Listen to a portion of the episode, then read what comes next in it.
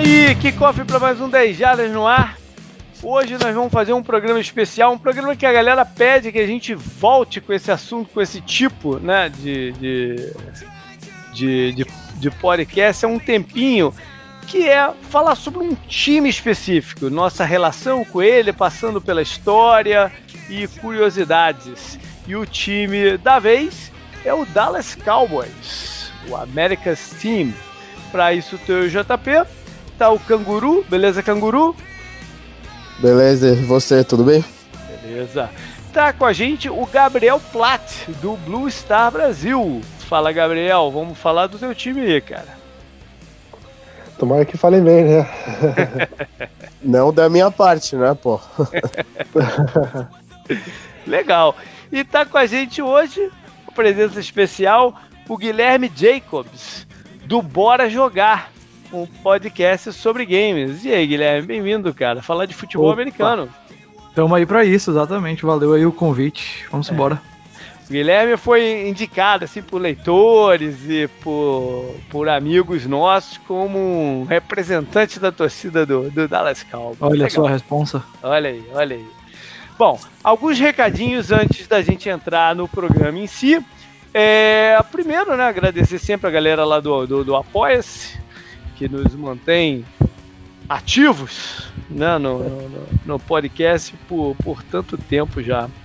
É, é, esse programa eu não lembro, cara. Eu tava agora com o Bruno, não lembro se foi só no ano passado que a gente não fez ou se já tem mais tempo, mas eu tava, tava sentindo falta de fazer esse tipo de, de programa.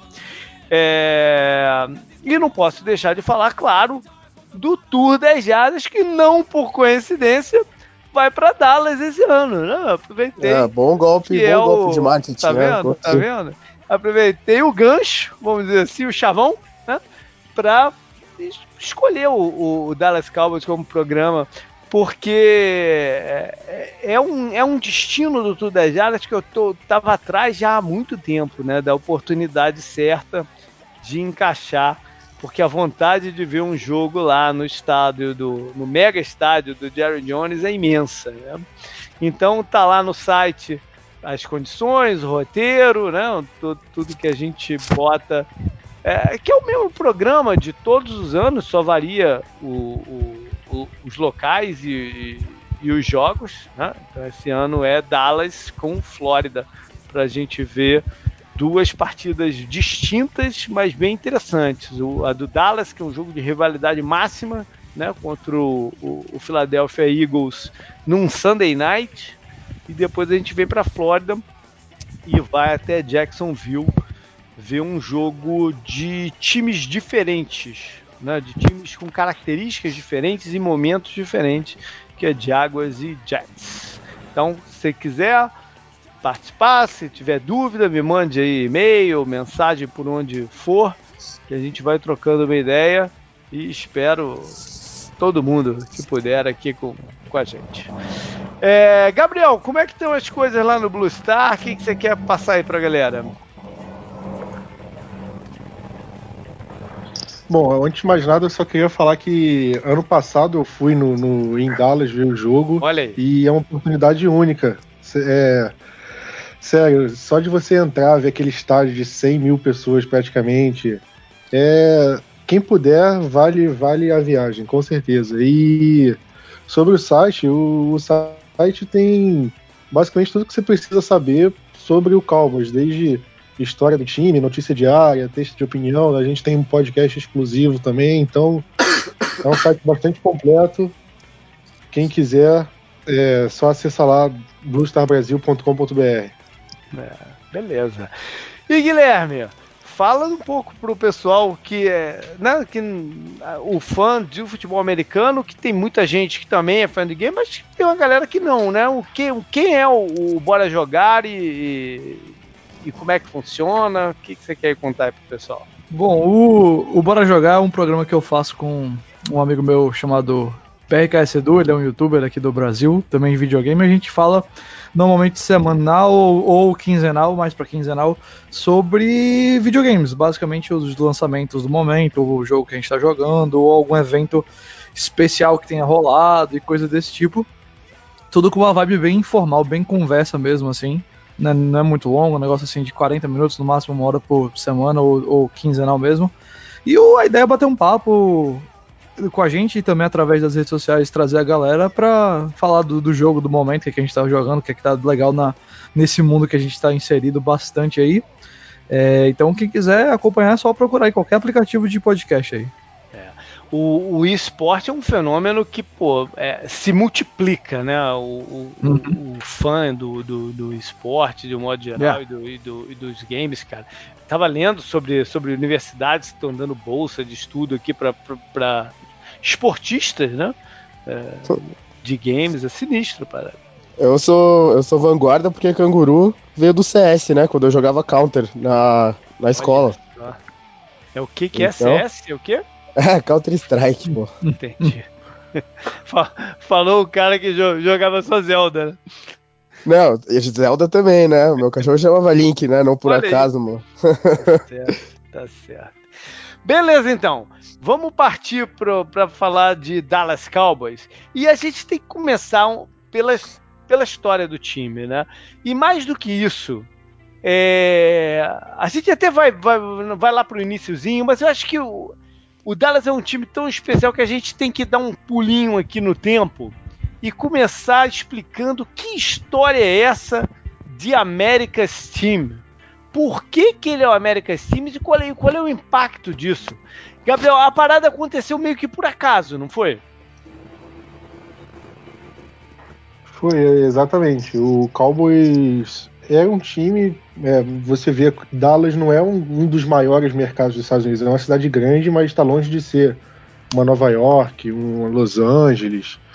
Então, mas foi, é, foi pelo sucesso do time na década de 70 e teve acho que um documentário, um filme, uhum. alguma coisa assim da NFL que o apresentador do, do documentário né?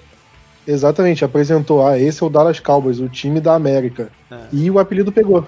Aí o Cowboys começou a adotar o apelido e ficou, e agora é meio que realmente o apelido oficial do time.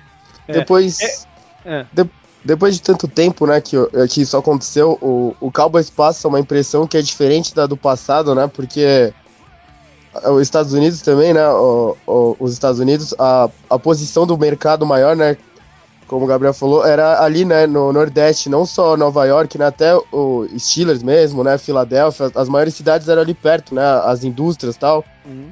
Então o Cowboys tirar é, esse foco de lá e colocar no Sul, né, que naquela época, não entendo tanto assim da história dos Estados Unidos, mas a gente sabe, né, que o Nordeste era onde estava, né, a maior concentração, até ter Los Angeles, né, e o mercado de futebol americano crescer muito, né, no, no Texas e na Flórida, por exemplo.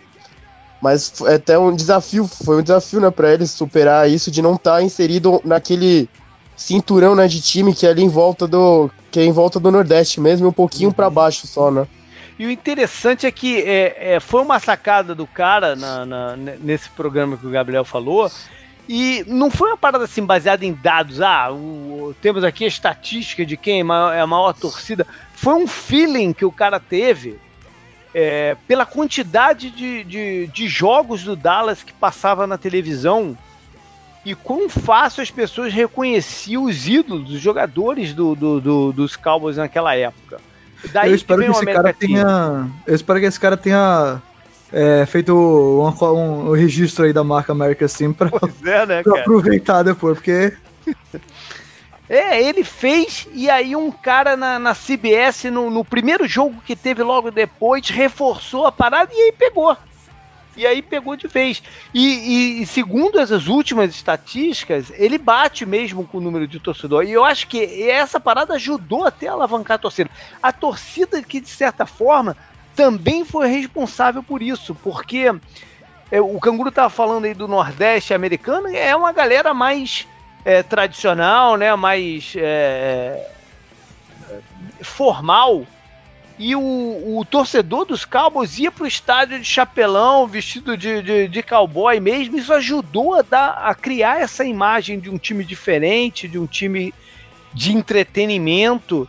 Né, veio aquele lance das Tilidas, que foi o time que estreou as Tilidas e, e, e pegou, e o resto da liga acabou copiando. Isso tudo ajudou a formar essa percepção de que era o time mais, assim, era o, o, o time de todo mundo que não tinha uma cidade, um, a NFL na sua cidade, entendeu? Começou meio que por aí, se espalhar por aí. E, e, e bate com as pesquisas que tem hoje de, de né, número de, de, torcedores, fidelidade dos, dos torcedores, a ponto dos Cowboys ter tido a maior sequência de jogos com lotação máxima, né, é, considerando em casa e fora, ou seja, ele como visitante atraindo o, o, o fã casual da, da NFL para dentro do estádio, né? É, são 160 jogos seguidos que eles Quando? lotaram o, o, de 90 a 99, todas as partidas lotaram. Caiu, é, o recorde caiu, foi, foi interrompido, né? Caiu, foi interrompido numa partida contra os Saints em 99 lá no Superdome, é, num jogo que era véspera de Natal e o Saints já estava fora, enfim, uh, quer dizer, o Saints ainda não era o Saints que a gente conhece hoje em dia, né? Era um time muito diferente do, do, do desse, desse time que briga por títulos e, e, tem ídolos e tudo mais. Era uma outra, era uma outra época. Então ali interrompeu, mas é, é incrível isso, né? Eu, eu sempre conto que, que eu conheço um cara aqui, na, na, na aqui em Orlando que tem o, o, o, o ticket anual do Tampa Bay e ele sempre torce para o Dallas estar no schedule do, de jogos, né? Porque ele diz que ele vende o do Dallas e mais um e paga o season ticket dele do, do ano, vendendo esses dois jogos. Porque a galera paga e vai, a procura é, é imensa. Né? O, eu tava ano passado eu fui para Houston e para Dallas. Eu vi o jogo contra o Texans e depois em Dallas. E uhum. o jogo fora de casa contra o Texans, o tudo bem que era um Sunday Night, mas se você comparava o preço do jogo contra o Dallas e o jogo e todos os outros jogos em casa, o uh -huh, Dallas uh -huh. era umas duas, três vezes mais alto. É, porque é isso, realmente. A torcida vai contra o, o Cowboys joga em New England esse ano contra o Patriots. Ah, e quando abriu, quando a quando a NFL lançou a, a tabela, eu, o ingresso mais barato estava 400 e poucos dólares. E para quem não tem uma noção, geralmente o ingresso deve variar entre 100 e 150 dólares, assim, geralmente. É, depende, depende de, de onde, do, né, de qual estádio e onde você. É, exatamente. É, é, Mas é, é, raro passar de 200 dólares o mais barato. Uhum. Em temporada regular. Aí você vê um ingresso desse, 400 e poucos dólares, o mais barato, aquele que você vê lá em cima de binóculo. Uhum. É um, é um dado é, impressionante. É, é, a demanda, né? É a oferta e demanda do, no, no, mercado secundário de ticket. Bom, é, vamos então. Só completar, ah, é, que você falou do, do, lance do time da América, eu acho que o, isso serve pro Cowboys tanto pro bem quanto pro mal, né? Porque, porque é um time muito polarizado, né? Ou é, é 8 ou é 80. Ou, é. Ou você ama o Cowboys de paixão ou você odeia é, é, é, muito relacionado com os Estados Unidos também. Tem muita gente que ou você ama os Estados Unidos ou você odeia os Estados Unidos. É uma coisa muito ligada. Eu acho que até por isso o apelido até pega mais. É verdade, é verdade. Tem esse lado, né, do, do das pessoas é, que não gostam do Cowboys, eles é, torcem contra, né? O, o, o, próprio Tom Landry, que a gente vai falar um pouco mais, não, o treinador de tanto tempo no, à frente do, do, dos Cowboys, ele a princípio não gostou muito da ideia né, de, de, de levar esse nome de, de, de America's Team. Mas depois ele abraçou e tal, porque ele achava que daria uma vantagem competitiva aos, aos adversários, querer né, provocar uma provocação, alguma coisa do gênero. Bom, vamos então falar um pouquinho da história do, dos Cowboys, que são fundados é, em 1960. Existia uma, uma, uma vontade de ter um, um, time da NFL em Dallas há mais tempo, e quem batalhou muito por isso foi o Lamar Hunt, que acabou desistindo da, da NFL e conseguiu colocar um time em Dallas para AFL, né, que mais tarde é, se juntariam, as duas, as duas ligas se juntariam para formar a NFL é, moderna, que a gente conhece hoje, dividida entre EFC e, e NFC. Então o Lamar Hunt criou um time que era o Dallas Texans. Né? E aí, só na 1960 que a NFL viu o potencial do mercado.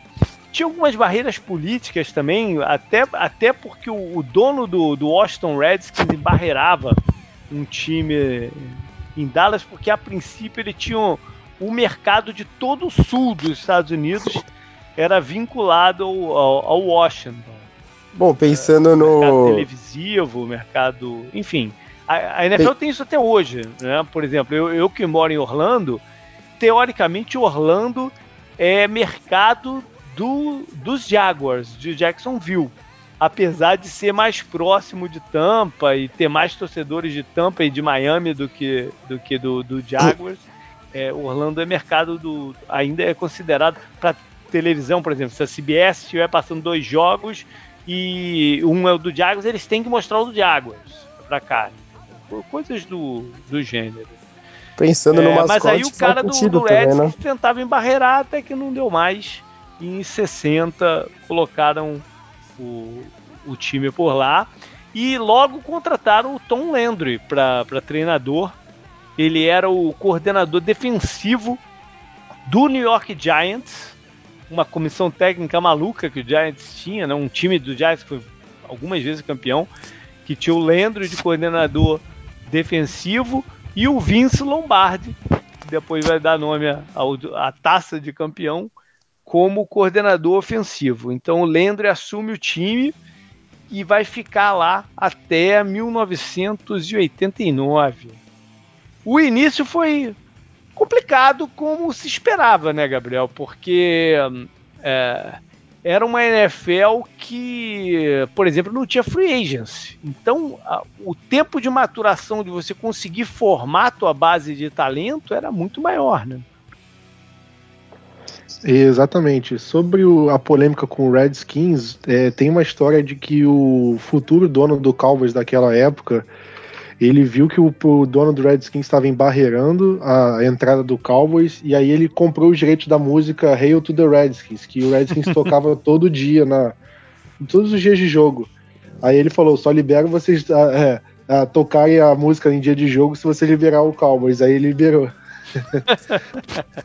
e mas sobre esse começo do Cowboys, o Tom Landry falou numa entrevista, né, quando ele ainda era vivo, que que o, a NFL meio que deu a deu aquele o resto dos jogadores, né? Os jogadores que não eram aproveitados por time nenhum, uhum. deram pro Cowboys, ah, se vira.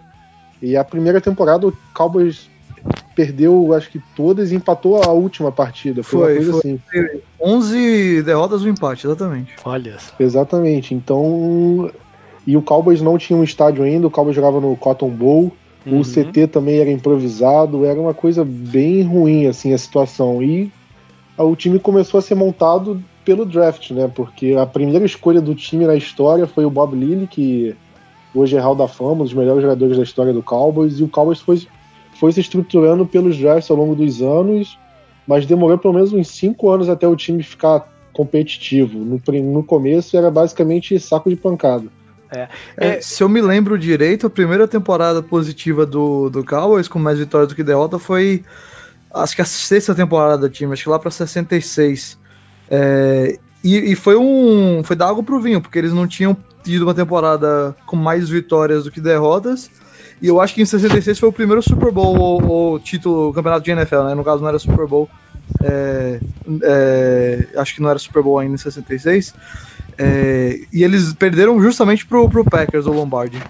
É, é, eles perderam pro Packers aquele jogo que veio, veio ser considerado um dos maiores de todos os tempos, que é o Ice Bowl. Foi, foi esse primeiro logo. Enfim, Agora eu não, eu não, sei se foi o primeiro. Eu, eu acho que foi logo o primeiro. Mas foi um processo, né? Isso Exatamente. que o Guilherme foi um processo, porque era difícil você sair do zero para ter um time competitivo. A última expansão que a gente teve na NFL foi a do Houston. Né? Ou tô, ou tô enganado? Eu acho que foi a do Houston. Foi, foi, né? Foi. a do Houston. Que era já num esquema assim que você. você eu lembro bem do, do, de como é que foi.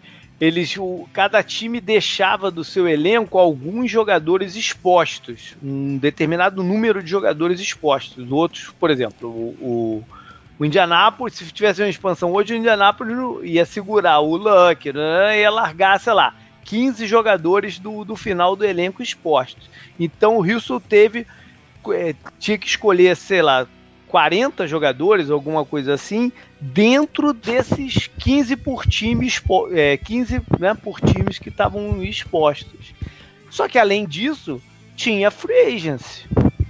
Né? Então você, você consegue dar o, os saltos mais rápidos. O, o Dallas na década de 60, que foi a primeira expansão da era moderna, foi uma coisa muito mais gradativa. Né? Foram zero vitórias na primeira temporada, a, a, primeira vitória foi, foi no kickoff do, do segundo campeonato contra os Steelers, Canguru. Foi o primeiro primeira vitória do, Mas da, o, da história do, do começando a rivalidade. É começando uma rivalidade, Steelers, né? O Steelers e... era taco de pancada, né? E enfim, o, o, foi um processo longo, mas na metade da, da, da década de 60 ele já tinha alguns jogadores interessantes, já começou a ser competitivo e aí veio o playoff, foi uma sequência é, vencedora na década de 70, especialmente. Em, 60, em 69, eles começam a, a construção do seu próprio estádio, né? E aí é, para de jogar no Cotton Bowl, que, que eles dividiam com o, o, o Dallas Texans, que só em 64 virou Kansas City Chiefs. E aí se mudou da cidade. Mas então ele dividiu. Ou seja, o que o Gabriel falou de. O, o estádio era do, do, do, do, Cowboys, do Texas e ainda tinha jogo de college pra caramba. É, era uma coisa bem. Bem aos trancos e barrancos, né? Mas aí vem o, o, o, o Texas Stadium, em que o, a, o pontapé inicial dele foi em 71. Mas em 70, é, até em playoffs foi, veio a primeira, primeira aparição, primeira vitória, papapá. Em 70, eles é, participam do, do, primeiro Super Bowl de fato, né, já, já no modelo novo. E em 71, é, se tornam campeões, batendo o Miami Dolphins. Ali eles já tinham alguns dos seus ídolos, né? O, o Roger Staubach, quarterback, começou a jogar em 69, é, logo depois veio o Tony Dorsett, que foram os caras que marcaram esse primeiro primeira fase de, de vitórias. Nesse processo, o Landry também inventou a defesa 4-3. É, que... o, o Landry, é, isso é uma boa. O Landry que ficou esses anos todos, né, de 60 a 89, Hoje é uma coisa impensada, né, né Guilherme? A Não. gente pensar que um treinador vai ficar tanto tempo assim, ainda mais levando tanto tempo para começar a ganhar, de fato. Né? É, o, acho que. O nível de paciência único... é outro para tudo, né?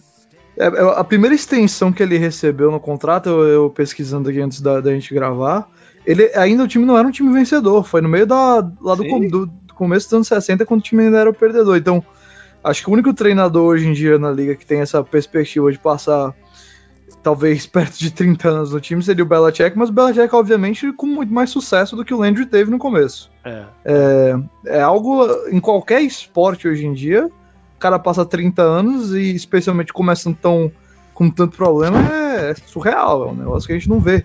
E o Landry ficou lá nesse processo, ele inventa a defesa 4-3, né, com quatro homens de linha, depois três linebackers. Uhum. E eventualmente traz também aí uma contribuição enorme pro pro playbook defensivo da história da NFL. Sim, sim, sim. São é. 250 vitórias do, do, do, do Landry à frente do, do Dallas, é o maior do, do, do time, lógico, né? Tempo. São cinco participações de Super Bowl e duas vezes campeões. Você pegar um período de 28 anos, 29, né? 29 anos. Ganhou duas vezes. E é um técnico né, com, com esse legado todo.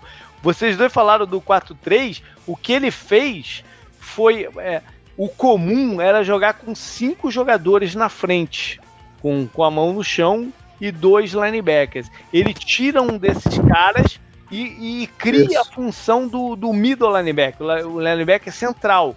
Que aí o, e aí vem o grande legado que você começa a trabalhar os gaps. né, no, no, na frente. Porque antigamente era, era um confronto homem a homem. Né, de, de, de, de tackling e bloqueio. Assim você começa a ter uma flexibilidade de, de, de, de controle de gaps. E isso mudou a, a, a forma de se jogar defesa, defesa na, na, NFL. E o que motivou essa mudança foi o que o Packers fazia. No, o estilo de jogo ofensivo do, do, do, do Packers, né? Com, com, as corridas tipo sweeps, que ele queria dar justamente mais mobilidade ao time a se mover lateralmente e tentar parar esse, essas jogadas. Ele que conhecia o, as preferências e gostos do, do Vince Lombardi da época de, de Giants, onde eles eram da mesma comissão técnica. Mas o Landry tem outras, outras coisas que, que, que o tornaram marcante. É, além da, da, da, árvore dele de, de, treinadores, que, que é uma das coisas que mede muito né, o, o, o cara da NFL, vários ex-jogadores do, do Cowboys, né, Gabriel? Tipo o Mike Ditka, o Dan Reeves, que vieram a fazer sucesso na, na, na NFL, alguns campeões, eram ex-jogadores do, dos Cowboys que acabaram né, saindo para a comissão técnica deles e despontando. Exatamente. E um fato interessante sobre o Tom Landry é que naquela época pré-Super Bowl, os últimos dois anos antes da fusão do Super Bowl, o Cowboys enfrentou o Packers, como a gente falou, na, na final da NFL na época, e perdeu. Então, se o Cowboys tivesse ganho ali, muito provavelmente o troféu hoje em dia seria troféu Landry, não o troféu Lombardi, é, né? É verdade. É, pode crer. É verdade, é verdade. Porque isso, aí você vê, né? Porque o Cowboys ficou um detalhezinho ali de, de ser mencionado no, no troféu. É Cara, imagina isso pro Cowboys, não, ia ser muito a mais. Mas o, o Landry também, é, ele foi um, um dos primeiros a estudar o adversário em videotapes e coisas assim e tentar buscar tendências táticas do time. Né? Porque uh, os caras tentavam observar tendências de jogadores, características de jogadores. Ele passou a tentar observar tendências táticas e se preparar para elas. É, é outro do, dos legados do Lento. Mas se os anos 70 foram de muita glória, né, várias participações no Super Bowl e os dois títulos, a década de 80 foi pesada. Né? Yeah. A, a, a, NFL tem essa coisa, né? De, de, de, de times irem se copiando e, e, e ir mutando para outras. E às vezes você não. Você está acostumado com o sucesso de uma certa forma, é difícil de você dar esse salto junto. Eu imagino que tenha acontecido algo parecido assim com, com, com o Cowboys, né? É, é o envelhecimento da base de talento do time e você tem uma lealdade a ela junto com uma melhor, uma novas tendências táticas e de forma de jogar.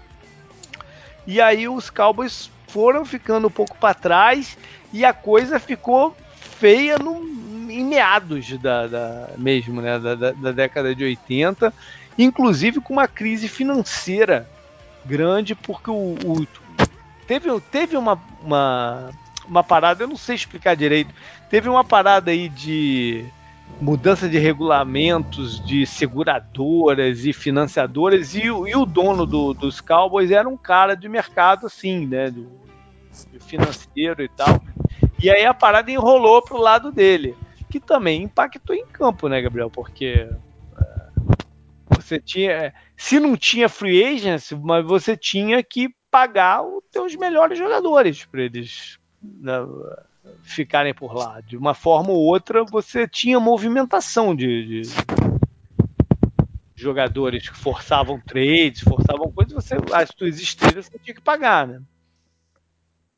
Exatamente. O é o, o Roger Staubach, que era o quarterback do Cowboys na década de 70, ele se aposentou assim relativamente cedo. Ele se aposentou uhum. no fim da década de 70, acho que ele nem chegou na década de 80. E o Cowboys ficou com o Danny White, que o pessoal diz que é o Tony Romo daquela geração, que era até um bom quarterback, mas que ele sofria, o time não era tão bom assim. Ele levou o time a três finais de conferência seguidas ali no começo da década de 80 e perdeu as três para os três rivais, se eu não me engano, para o Giants, Redskins e Eagles. Olha, Ou seja, pior né? impossível, né? né? que pancada.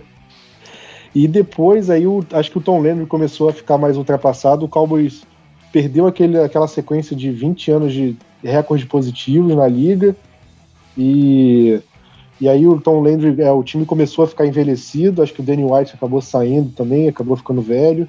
E o time não mostrava evolução aí, junto com o que você falou do dono ter alguns problemas, que aí foi acabando chegando no fim da década de, de 80, que aí mas veio aí, calhar no que é da história que a gente eles vai Tinham, eles tinham um pipinaço na mão, né? Que é o seguinte... Opa, o quê? Um pepino, não, um pepino enorme. Não, mas... É que foi uma frase engraçada, pô. É. Porque o. Como demitir um cara como o Tom Landry, né, Guilherme? Que, que é uma lenda na, na, na parada. Para isso, tu, pra, tu precisa de um, um, um, choque cultural até, né? É, você precisa do Jerry Jones para fazer pois isso. é, o choque cultural vem em forma de um novo dono, né? Um magnata do petróleo, um cara que saiu meio que do nada, né? Foi, foi até jogador de futebol americano o, universitário e tal. É, tentou a vida em algumas coisas, em, pizza, em cadeia de pizzaria, em seguradoras, não sei o quê, mas de repente se meteu no, no ramo de, de, de, petróleo, né, que era muito comum lá no Texas e tal, e, e acertou na mosca. Não sei se ele achou um poço de petróleo no, no jardim dele, não sei o que ele fez lá, mas ele acertou, acertou na mosca e veio a comprar o, o Dallas Cowboys, a paixão dele pelo, pelo futebol americano, né? E veio comprar o Dallas Cowboys. E aí ele traz com ele toda essa possibilidade, nova possibilidade, né? De, de, de jogar tudo pro zero, botar no chão e começar de novo. O... É, é, tão pro zero que o, o, o Jones ele compra o Cowboys lá no fim da década de 80. Aí ele demite o, o Tex Cram, que foi o general manager do time basicamente o tempo todo do, do Landry lá. É, o Landry também vai embora, uhum. como você falou. E aí o, o, Jones, que assume posição de dono, ele é em teoria gerente geral do time, mas quem tá cuidando mesmo da, das decisões de de personnel, de, de tudo mais de futebol americano mesmo, é o Jimmy Johnson, que é Sim. o que é, é, head coach do time e também como meio que co-gerente geral, mas o, o, responsável mesmo assim pela, pelas decisões. O Johnson era colega dele de faculdade, eles jogaram juntos na, na universidade.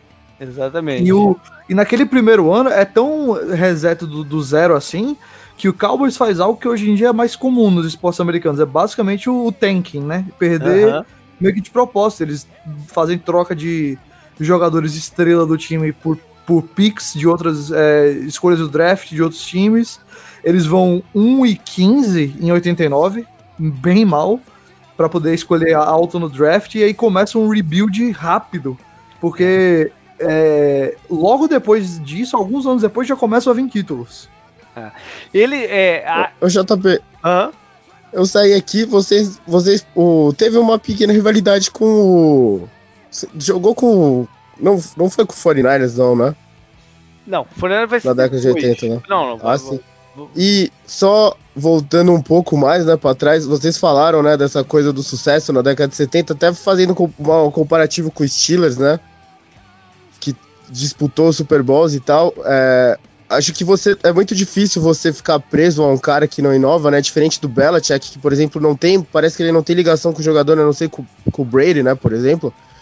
Que daí o time ficou defasado e teve o período ruim na década de 80, né? Acho que foi, foi meio parecido os dois times, né? E aí a gente até vai falar um pouco agora, Mas, então, um pouco, daqui a pouquinho, né?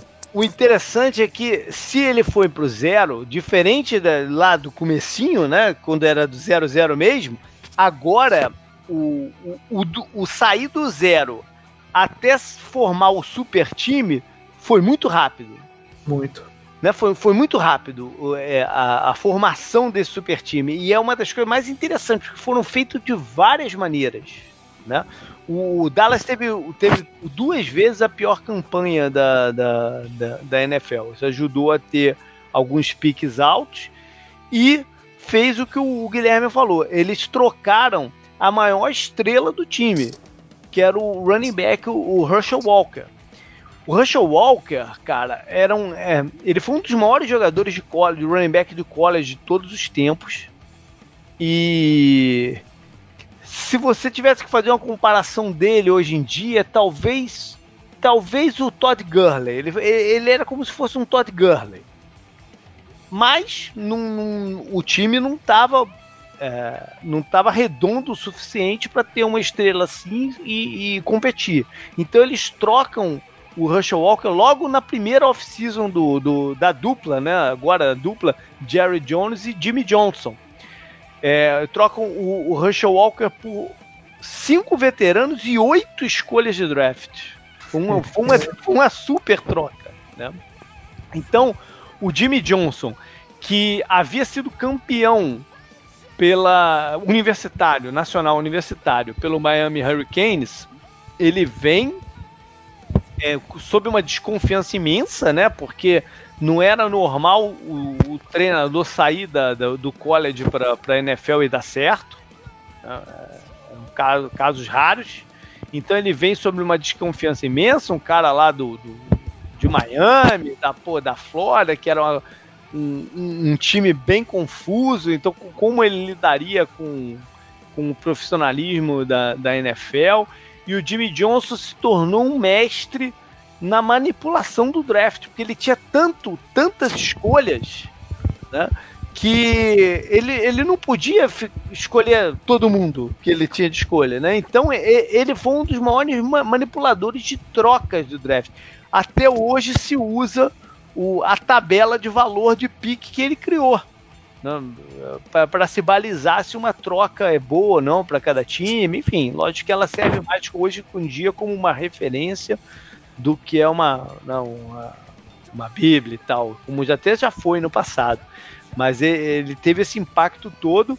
Mas a formação do super time então passa por alguns jogadores que existiam no elenco do, do, do Cowboys que ficaram, e aí o principal nome era o Michael Irving, o, o wide receiver, que tinha chegado um ano antes do, do, do Jared Jones e do Jimmy Johnson, e tinha sido a, a estrela do Miami Hurricanes é, sob o comando do Jimmy Johnson. Né? Então foi, foi um cara que eles manteram. Aí logo no primeiro draft eles pegam o Troy Aikman com a primeira escolha geral e alguns outros jogadores. O Troy Aikman teve um, um, um ano terrível, o, o, ano dele de, de, de calor. Terrível. Desse tipo assim. É, Jared Goff no primeiro ano, ou, ou agora o Josh Rosen com Arizona, que o time fala aí, cara, será que a gente fez merda e tal, não sei o quê, mas depois ele desponta. No draft seguinte, já aproveitando as escolhas do, do Vikings, eles pegam o Emmett Smith, o Darren Woods, ou seja, o time vai se formando com draft e também eles aproveitam o início da Free Agents, né, que foi mais ou menos nessa época. E chegam alguns jogadores importantes também, como o Jay Novacek, o, o Tyrande, é, quem mais? O, Charles Haley, né, o, o defensive end que foi duas vezes campeão com o, o 49ers e logo quando chega em Dallas é escolhido é, melhor defensor do ano e coisas, ou seja, teve um boost também de, de free agent. Então isso tudo gera o primeiro título dessa nova era em 92, ou seja, são três anos para se formar um, um, super time. Né? E era um super time de verdade. Talvez, talvez seja o último super time da história da NFL. Né? Porque justamente a free agency depois vem mudar como é que as coisas se acontecem. Quer dizer, você tem aí a dinastia do, do, do Patriots, mas ele não é o mesmo time né, que vai ganhando. Ele, ele, o Patriots é uma dinastia mutante, né? Ele vai se, se, se adequando ao passar dos tempos. O Cowboys não. O Cowboys foi uma equipe que era quase imbatível. Né? Por um determinado período de tempo, é, o, era quase o, imbatível.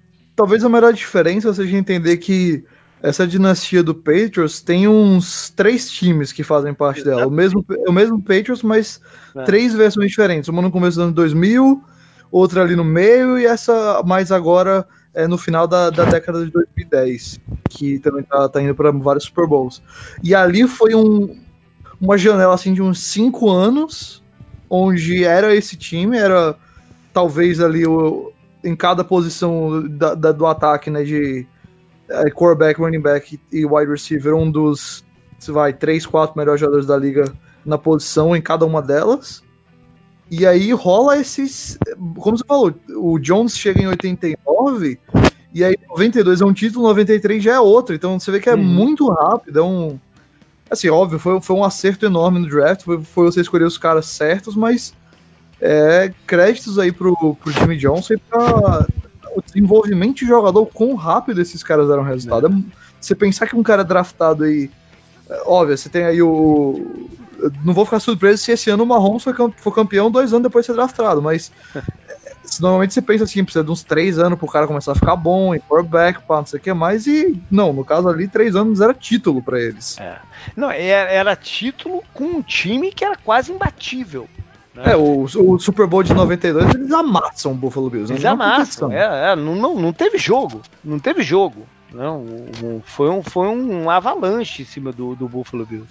Agora, poderia ter sido um, um, esse período de tempo poderia ter sido algo muito maior se no final, se logo depois do, do bicampeonato em 93, o Jimmy Johnson não pede o chapéu, né? Ele pede demissão porque o conflito assim, de personalidade dele com o ex, a gente pode falar assim, né? O ex-amigo dele, o Jerry Jones, se tornou insustentável. É, o Jerry Jones é. queria ter mais influência no, no, nas decisões e o Jimmy Johnson. Uh, eu, eu nem sei o quanto é a influência ou é o quanto recebeu crédito pelas decisões. Porque o Jones, ele, até hoje, é o cara que ele gosta do, da hum. capa do jornal, da. É, é assim, a aparência, o que, ele mostra é uma, é uma, pegada muito egocêntrica, né? É. E ele sempre teve isso, e o, eu acho que a linha lá para 94, que é quando é o primeiro ano depois desse primeiro título, que o Cowboys vai em 92, vai em 93, não vai em 94. É, vai ganhar em 95, mas ali é basicamente ganhando com algo com que já base, tinha sido né? com a base é. do com a base do, do de talento Exato. que o Jimmy Johnson formou, né? Exato. A... E o, o, só um detalhe que nesse processo o, o, Jones contrata o Barry Switzer, que é um é um técnico que o, o Aikman não gostava. Então, loucaço, ele... cara loucaço, é. cara de, de linha dura, assim. É, porque a grande. E aí é o que vai acontecer depois. Ele, eles ganham o título de 95, né? 94 não, ganham de 95, um time reforçado pelo Dion Sanders, né? O cornerback. E pelo draft viu o Larry Allen, um dos maiores jogadores de linha ofensiva de todos os tempos. É, é, é, um time que, que tem esse, esse reforço, mas em cima da base do, do Jimmy Johnson, mas depois ocorre uma erosão porque a reposição de talento já não é igual, porque não tem mais o olho do, do Jimmy Johnson lá, e não tem também a capacidade que ele tinha de gerenciar essas personalidades todas que tinham na, na equipe. O Jimmy Johnson foi, era um cara que queria o talento. É, a gente pode fazer uma comparação um pouco com, a, com o Cincinnati Bengals, o Marvin Lewis, que, que que, que foi o caminho que eles encontraram para transformar o Bengals num time competitivo, de, de, de não, não, não, se portar quem é que ele estava trazendo. Né? Ele, ele queria o jogador talentoso. O Jimmy Johnson fez isso. Né? Pegou caras complicadíssimos. O Charles Haley que eu falei era um cara complicadíssimo. O Michael Irving tinha aquela personalidade. Uhum. O Haley foi diagnosticado com bipolaridade depois. É, o, é. é. um cara bem doido. Eu tenho um livro que conta a história da década de 90 do Cal, justamente isso, conta os bastidores. E era muito ego grande, assim. O Charles Haley é um cara fora da caixinha, vamos dizer assim. Uhum. O Emmett Smith era um cara que, oh. no vestiário, era um cara mais arrogante o Michael Irving era o cara da balada, era um monte de coisa assim que eles contavam. Ele, e... Mas ele conseguia administrar essa galera. Exatamente. Né? Ele essa capacidade, né? Não, não, não é qualquer treinador que consegue lidar com, com esse tipo de gente, né? E ele uhum. e tinha, e tem, tem uma história muito, muito famosa de que, pô, é, assim, quase que em sequência, é, teve um jogador lá, um reserva do reserva lá que que, que dormiu numa reunião e ele, pá, tu tá dormindo, pá, cortou o cara do, do elenco, né? Aí passa um Sim. tempinho, o Leon Letts, que era o craque ali da linha defensiva, dorme na parada e ele vai lá, acorda, Leon Letts, tu precisa de um cafezinho aí, meu amigo, não sei o que, como, como que é? O talento é que, que, que mexe com, com, o andamento da, da, das coisas. Né? Então ele, ele é um cara que conseguia manter essa galera toda focada né? no, no naquele intervalo de tempo ali do campeonato para fazer dar certo. Né? Então sem ele. Herode. A e para piorar, o Barry Switzer era, era, maluco, né? A ponto de que ele sai do time no, no, depois do campeonato, mas no, na pré-temporada ele tinha sido preso porque ele tentou entrar com uma arma no, avião, né? Ele passou no, passaram raio-x lá, viram que, viram que ele estava com a arma na, na, na, na, mala, prenderam ele lá na, na no aeroporto. Cacete, é, imagina isso hoje, o que ia acontecer, nossa. Pois é, era um cara, pô, também complicado. Ele também era um cara complicado. Tinha um jogador complicado e ele era um cara complicado. Então, e, e, outra coisa, o time foi envelhecendo, tem, os principais jogadores foram envelhecendo e aí, não, o que eu falei, não tinha mais o olho do time Johnson para buscar no draft as, as vale, reposições todas. Né? Vale mencionar também que acho que foi em 95 ou 96 que começou o salary cap. Até, até ali não Sim. tinha salary cap na é. NFL e ali começou e o Jerry Jones, ele ele renovava com os jogadores das melhores posições, o Troy Aikman, o Emmitt Smith, Theo Sanders, e a linha ofensiva, que era muito boa nessa época, uhum. ele começou a, a, a, dar uma menos pesada. Então, muitos jogadores bons da linha ofensiva, jogadores não tão renomados, foram saindo. E isso foi prejudicando o time. Ele não conseguia gerenciar o salary cap e ele draftava mal, que era uma, uma saída né, para você contratar uhum. jogador um pouco mais barato. Então isso acabou culminando né, no fim da dinastia, no, é. numa sequência terrível né, que o Cowboys teve depois de 95, até a chegada do Tony Romo, o Cowboys é, passou um período ali muito turbulento, né? É, não, tem, tem um período enorme, né? Porque é, eu, eu não fiz a conta de quantas vezes eles chegaram no, no nos playoffs pós Jimmy Johnson. Mas você tem esse período do Barrett Switzer com um, um, Super Bowl e uma participação no, no, no, no, Super Bowl. Aí, gradativamente, os jogadores vão se aposentando, né? O Michael Irvin se machu... é o primeiro a se machucar, depois veio o Novacek.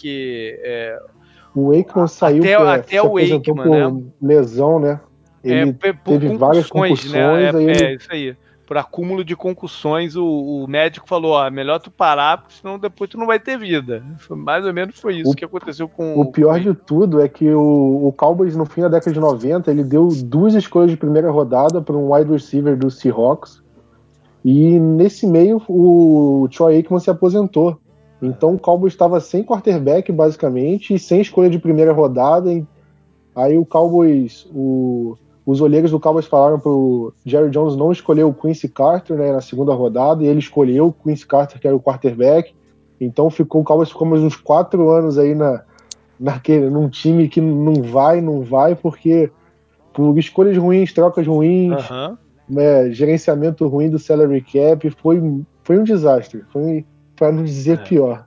E aí o, o Jerry Jones começou a sofrer umas críticas de que ele contratou, porque andou rolando algumas, algumas mudanças de head coach, né? O, a gente tem que lembrar que o Dallas vinha de 29 anos de um mesmo treinador. Uhum. Né? Aí depois o Jimmy Johnson foi aquela avalanche e tal, e, mas com títulos. E depois veio, veio outros três treinadores, né? O Switzer, o Changale e o Dave Campo. E a crítica começou a ficar forte em cima do Jerry Jones, que ele não contratava um técnico de verdade, vamos dizer assim. Né? Ele queria uma marionete lá para fazer as vontades dele. E para tentar acabar, abafar esse, essa crítica, ele busca no mercado o Bill Parcells, ex-rival de New York Giants. E o Parcells chega para ter uma função parecida com o do Jimmy Johnson, né? Do treinador que também é o, o, o gestor de, de, de pessoal, né? E aí começa a mexer, colocar o dedo dele em, em várias paradas, mas a, a, a, a não vou dizer que é autonomia, mas o cara, não foi autonomia, mas o, o, ele não conseguiu. Talvez porque o Parcells também já estava numa idade mais avançada, não tinha o mesmo gás, né? Ele, ele vinha de alguns trabalhos que demandaram muito dele, ele não conseguiu fazer o que ele queria para a coisa reverter na velocidade certa que o Dallas precisava naquele momento, né? Foi um pouco mais arrastado. Apesar de que a defesa teve um, um, um primeiro impacto logo, né? E, e, ele, ele também tinha um bom olho para draft. Nesse período chega o Jason Witten, é, mais à Do frente Marcus o DeMarcus Ware, né? É, enfim, e até o Tony Romo, né? O Tony Romo como não draftado, né? Um que, que, é. que, envolve quase sempre essas coisas do não draftado envolve mais o acaso do que qualquer coisa, né? Do... Pois é, o, o, mérito do Parcel está em desenvolver o Romo, não em ter achado ele. Exatamente, né? é exatamente. Quem, quem, quem diga esse passagem, quem, quem é, sugere o Tony Romo como não draftado é o Sean Payton, hoje o head coach do, do, do New Orleans Saints que é, é, ele estudou na mesma universidade do, do, do, Tony Romo, alguma coisa assim, então ele, ele via os jogos do Tony Romo e sugeriu como não draftado, ele ficou e de repente botaram ele para jogar e pronto, né? Mas esse período do Parcells é, tem uma mudança de, de forma de jogar do time, né? Que hum, tanto tempo usou o 4-3 com jogadores mais rápidos, que era a preferência do Jimmy Johnson e tal, ele passa para uma defesa mais pesada, que era a, a, o estilo do Parcel, na metade aí mais ou menos do, do desse período dele. É, o Parcells tem um, um estilo muito de disciplinador, né? que não casava muito com a cultura do, do, do, do Dallas, né? de ter esse jogador, né? Aí no meio do, no meio do caminho também já contrata o Terrell Owens, né? Que também era um cara mais complicado. E, Não, quase nada. É. E, enfim, eles chegam no playoff duas vezes com o Bill Parcells, mas não conseguem uh, avançar muito, né? O Parcells... Do... Não, fala aí, Ok. É, o passado só assim, eu ia comentar que eu acho que a observação sua lá de que ele já tava assim. É, meio que no. Já tinha passado o, o ápice da carreira dele é muito boa. E essa, na verdade, foi uma tendência desse tipo, do, dessa, dessa era aí, vai. Dos anos 90, começo dos anos 2000, especialmente os anos 2000 aí, porque depois eles contratam o, o Drew Bledsoe também já após ápice da carreira. Testa ser... verde né? Coisa é. de quarterbacks assim para tentar ter um cara. O próprio Terrell Owens eu argumentaria que apesar de ainda ter feito coisas boas com o Cowboys e ainda não e eu acho que tá num ponto até ok da carreira, já não era, já não foi, o Cowboys não foi o ápice da carreira dele. Não, então não. É, é aquele coisa de tipo, o time tem dinheiro, consegue contratar qualquer pessoa, mas não é, não tem condição de de. Ou melhor, não tem sabedoria de contratar os caras na hora certa, sabe? É. Vai nas estrelas, porque as estrelas estão ali começando a decair e uh, vão pro mercado ou estão disponíveis, os times disponibilizam. Aí o Cowboys tem a grana, tem a moral, contrata, mas não são contratações boas. É. Mas ele consegue deixar uma base de talento pro time. No mínimo, mas aí eu acho que é mais do... pelo. É mais até pelo draft do que por contratação. É, é, é. Ele consegue deixar essa base porque quando ele sai, ele também pede é, demissão depois de, de, de, quatro temporadas, depois de perder uma partida dos playoffs que, que, é, que é dura, né, pra torcida uhum. do, do, uhum. do, Cowboys, que foi o fumble do, do Tony Romo no, como holder de. de Até de hoje, é o, so, o maior sofrimento esportivo que eu tenho foi essa partida. Olha aí. Olha aí. É, foi, uma, foi, uma, derrota dura, né? E depois dela ele, ele pede demissão. Mas ele deixa uma base de talento interessante. O substituto dele é o Wade Phillips, ex-coordenador defensivo do, do Chargers, que era, tinha sido o último trabalho dele, mas tinha sido head coach de alguns times, Denver Broncos, Atlanta, enfim, ele tinha sido head coach algumas vezes. É, o, mas foi uma contratação esquisitíssima, porque o Jerry Jones entrevistou vários caras e ele contrata o Jason Garrett para coordenador ofensivo antes de escolher o, o head coach. O Jason Garrett, que tinha sido quarterback do, reserva do Troy Aikman durante um, um, certo período, então o Jerry Jones conhecia ele, acreditava no potencial e tal. Ele, ele primeiro e chegou até a entrevistar o Jason Garrett como possível head coach, mas né, faltava experiência ali e tal. É, mas ele, ele, ele, é definido antes da escolha do Phillips. Isso por si só já é esquisito, né? Poucas vezes isso funcionou. Então o Wade Phillips assume, sabendo que mais que tinha essa sombra do Jason Garrett, que em algum momento o, né, ia, seria o, o futuro head coach do, do, do, dos Cowboys. Então ele tem um período curto, mas tem um sucesso inicial com essa base do deixada pelo, pelo Parcells, né? A ponto de eles chegaram no, no, nos playoffs nesse primeiro ano, né? Com uma baita campanha, se não me engano, 13 vitórias e tal. Foi o melhor ano do, do Terry Owens por lá. E e perdeu pro Giants no primeiro round. Perde pro Giants, perde pro Giants exatamente. Né, no, no, foi, foi, teve o bye nos playoffs e em seguida perde pro Giants. Aquele tudo bem, do... tudo bem que foi na campanha dos sonhos do Giants, e, né? Que então, foi aquela campanha que eles chegaram e ganharam dos Patriots, naquele né, lance maluco lá do Eli Manning com, com o David Tyree, Tyree, e tal. É, é aquele ano. Mas o, o, o Giants teve 13 jogadores selecionados pro Pro Bowl nessa, né, nessa temporada. É um número Cowboys, absurdo. Caso, né? O Cowboys, eu falei, já ah, não, não, o Cowboys teve 13 jogadores, é um número absurdo. Né? O talento, o Pazel deixou essa, esse, o talento lá.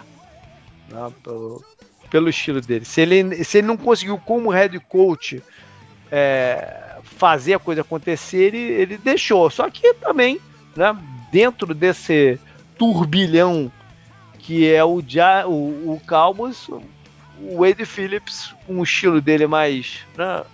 Ele hoje Sereno. em dia. É, hoje em dia o Wade Phillips é até um cara engraçadinho no Twitter, ele solta é umas verdade. paradas engraçadas, é né? Ele, ele com o tempo ele até mudou um pouco, mas ele era um cara muito fechadão.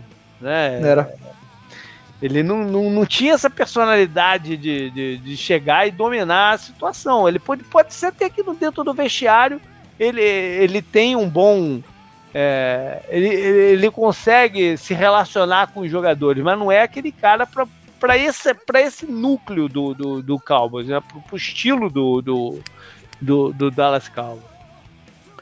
E aí no, em 2010, foi 2010 ou 2011? Que, 2010, 2010 ele um começo muito ruim de campeonato. O Jones que tinha bancado e não é do feitio do Jerry Jones, demitiu o treinador no meio do, do, do caminho, né? Mas faz a troca é, durante a temporada. O Jason Garrett assume como interino e ganha vários jogos. Né? Não dava mais para playoff. Era, quer dizer, matematicamente dá, mas não, não, não é, na prática era muito difícil porque tinha sido um começo muito ruim. Mas ele ganha vários jogos. Romo, né? Tava, o, o Romo se machucou também no meio da temporada. O Jason Garrett pegou o time com o John Kitson, que era o reserva, e começou Olha. a ganhar com, com, com o QB reserva. É. É, mas e faz o suficiente pro Jerry Jones ter a convicção que tinha o cara certo nas mãos, que ele estava certo desde o início de ter contratado. É, se, se o Jones né? já gostava do Garrett, essas vitórias aí foi é. assim, ok, contrata logo. É, isso aí e oficializa no, em 2011 o Jason Garrett, que é o head coach até hoje, né? Inexplicavelmente que... ele ainda é o head coach. Famoso fogo de palha foi essas vitórias aí, só para ganhar o dinheiro até agora. Tem um torcedor do, do Dallas Cowboys que é famoso no YouTube, tá? Um cara que chama o, o só chama o Jason Garrett de Ginger por causa do, do, do, cabelo ruivo e tal. É, ele é muito engraçado, cara. eu, eu gosto do apelido. Pesado. Eu gosto do apelido The Clapper, porque ele só faz bater palma. Ele, pra mim é, é, como eu gosto de chamá-lo. O Jason Garrett, cara, ele tem essa parada toda, mas ele, por sua vez, ele tem uma característica que eu acho que o Cowboys nunca, nunca viu, né, é, de personalidade, que ele é um cara sem assim, se o, se o Wade Phillips não, não, não era o cara expansivo, mas o Wade Phillips tinha seus momentos de combustão, né, e, e, e tal. O Jason Garrett é o cara mais estável emocionalmente assim que eu já vi no, como, como treinador. Né? Ele, ele, ele tá que... sempre naquele mesmo patamar de, de, de, euforia, que é quase zero, né? É aquele mesmo patamar. Assim, Tem gente né? em Dallas que acha que ele é um, que ele é um robô, cara. Que ele é um robô? Né? Exatamente. É. Mas isso serve para um time que, é, que, é, que, que no seu redor é tão né, movimentado, com tantas coisas acontecendo ao mesmo tempo, isso de uma certa forma serve como um fator de estabilização. Tá? Se, o, se o Cowboys não foi campeão no período dele, também não chegou lá no fundo do poço, a não ser naquele ano que o Tony Romo né, se machucou logo no início, passou, sei lá, 10 jogos fora. Né? É, porque o, o a, a, história em cima dele é que era o time 8-8.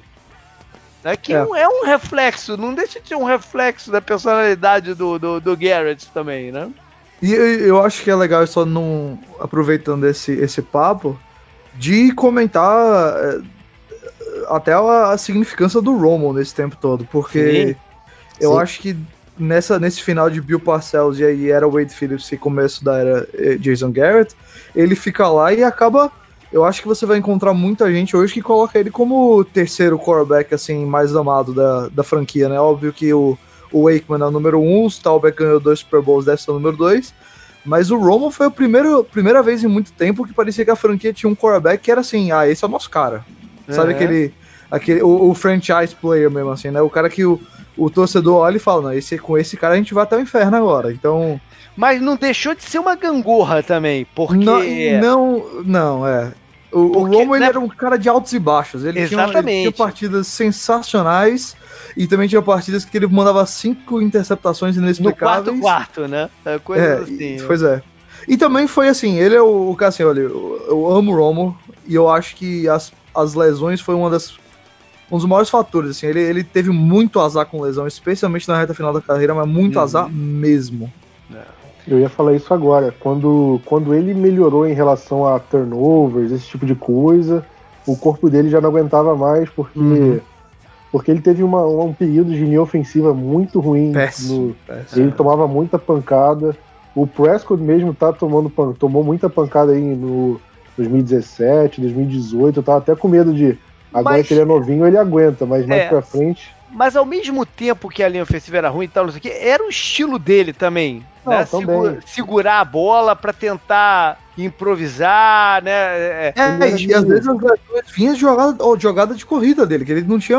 É. Ele às vezes não pensava Era duas o estilo vezes. dele. É, é, muito do que a gente fala hoje em dia também do, do Russell Wilson, né? Que o, o quão ruim é, é a linha ofensiva do Seattle. Ou, ou, é o estilo dele, né? De segurar a bola e tentar até o último fim achar a melhor jogada possível. É, é um mix aí da, da, das coisas. Né? O Romo também era, era um gunslinger, né, que o pessoal chama, de, de arriscar mesmo, uhum. joga a bola pro alto e por isso ele acabava sendo muito interceptado, assim, pelo menos no começo da carreira. É. Aí vem a, Infelizmente ele ficou marcado pelos turnovers, né, e tudo mais, porque eu, eu também gostava bastante dele, apesar de não gostar muito do Cowboys, né, ele, ele sempre foi um jogador que me agradava, sabe? Sim, sim. Bom, mas aí vem a temporada que ele se machuca logo antes do campeonato, né, na, na pré-temporada, é. E por uma dessas golpes de sorte, eles draftaram um cara chamado Dak Prescott no quarto round, né? E o cara assumiu o time com uma tranquilidade, né? Com uma cuca fresca, ou sei lá, como se queira chamar aí. O cuca fresca é uma parada muito velha de se falar, né? Mas tudo bem.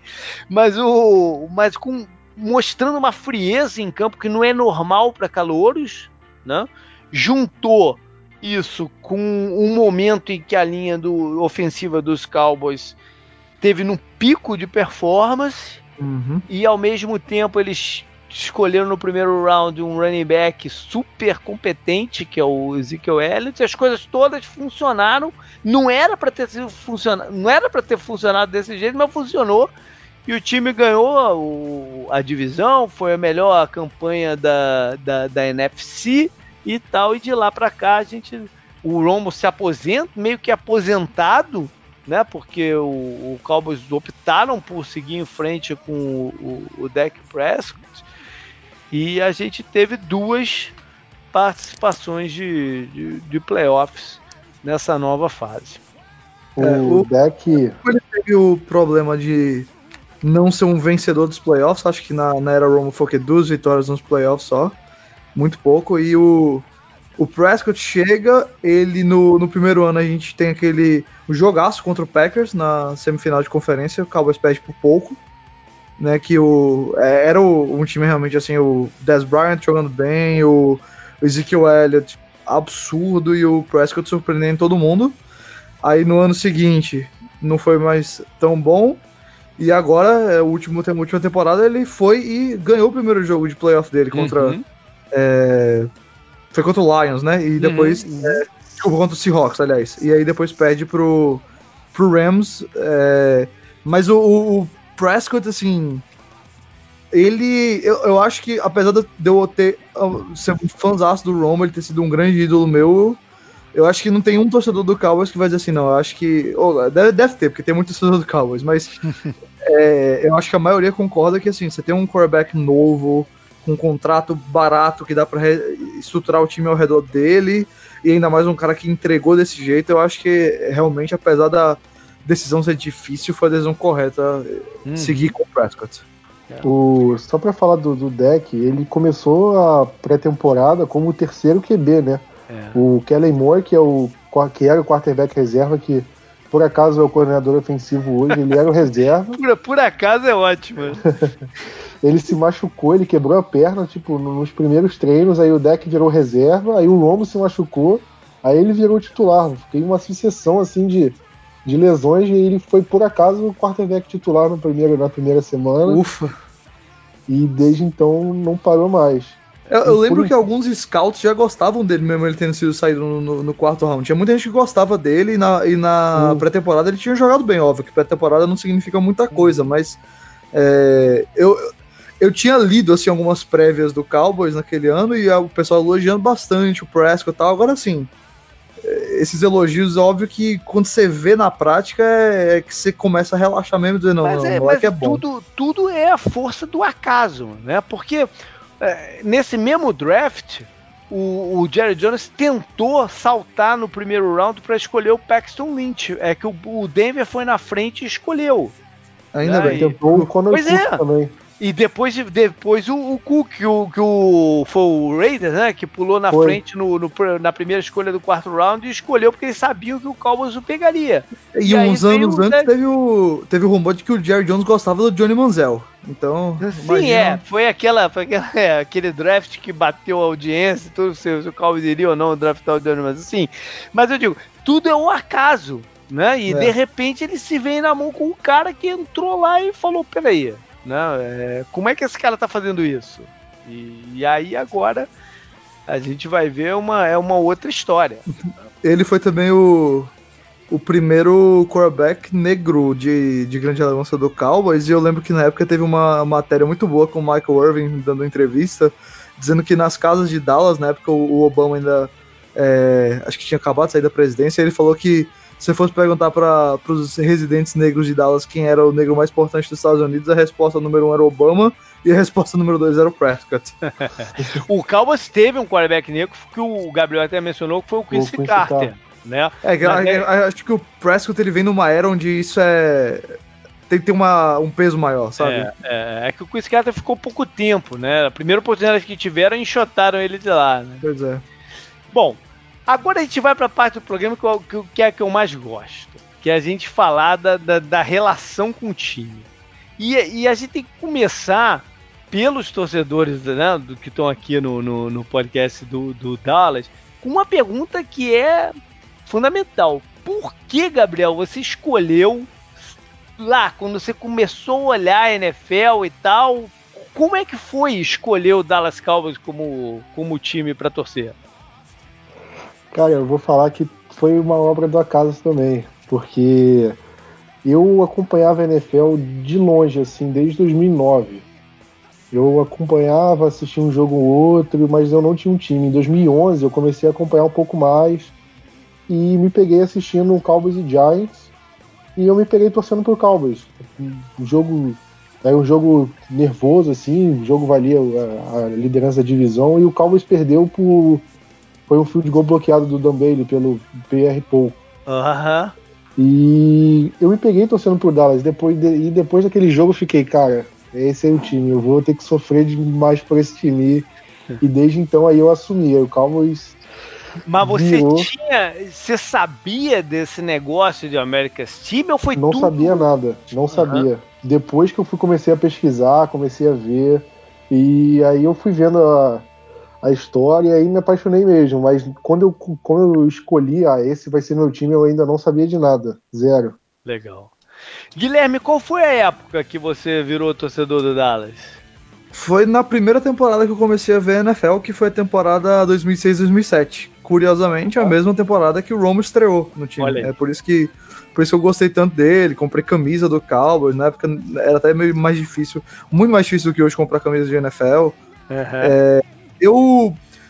Eu tenho. Já que a gente tá falando de coisas que acontecem por acaso, foi bem por aí, porque muito tempo antes de eu começar a ver a NFL, é, um tio meu foi para os Estados Unidos, foi para Dallas assistir um jogo do Cowboys lá e Aham. comprou algumas lembrancinhas, assim, Olha entre elas um boné e um. Era uma bola de futebol americano, mas era tipo de pelúcia, fofinha pra criança brincar. E ele deu pra mim mais novo na época e eu lembro de ter jogado futebol americano com uns amigos, mas assim, com sem regra nenhuma, a gente só bot- joga- saía correndo com a bola, porque sabia que o sabia de filme, né, que era um negócio que a galera pegava a bola e saía correndo pro outro lado do campo, mas não entendia de regra nenhuma, só sabia Mas que você tinha acha isso. que você relacionou é, é, isso Então, com, quando eu que a ver NFL de verdade, eu lembrei da bola. Eu falei, peraí, eu tenho. E eu procurei, achei aqui toda rasgada, velha, mas tava lá o logo Dallas Cowboys. Eu falei, ah, vou torcer pra esse time. Não fazia Olha ideia de nada. Isso de é nada, muito não. interessante, cara, porque se vo- a gente pega hoje no, não, no Brasil a maior torcida é do New England Patriots, mas porque é natural, né? É, o, Isso, é o é. time que ganhou os campeonatos já há muito tempo. É o time número um na época que o esporte começou a bombar no Brasil. Exatamente, é mais do que natural que seja. Mas o número de torcedor do Dallas Cowboys também é muito grande, né? E a Uhum. gente não tem essa história vitor é, essa história recente vitoriosa do do, Não, do, do Cowboys para gerar essa- esse, esse número de torcedores. É, não, então, mal sabia eu que esse primeiro ano que eu comecei a ver ia ser justamente o ano do Tony Romo surgindo, o time cheio de promessa e o coração absolutamente quebrado com o fumble dele lá no, no jogo contra o Seahawks, que foi, nossa, ali eu, eu saí devastado. Primeiro ano, assim, É. eu falei, vou investir tudo nesse time. Aí eu, É. acontece aquilo.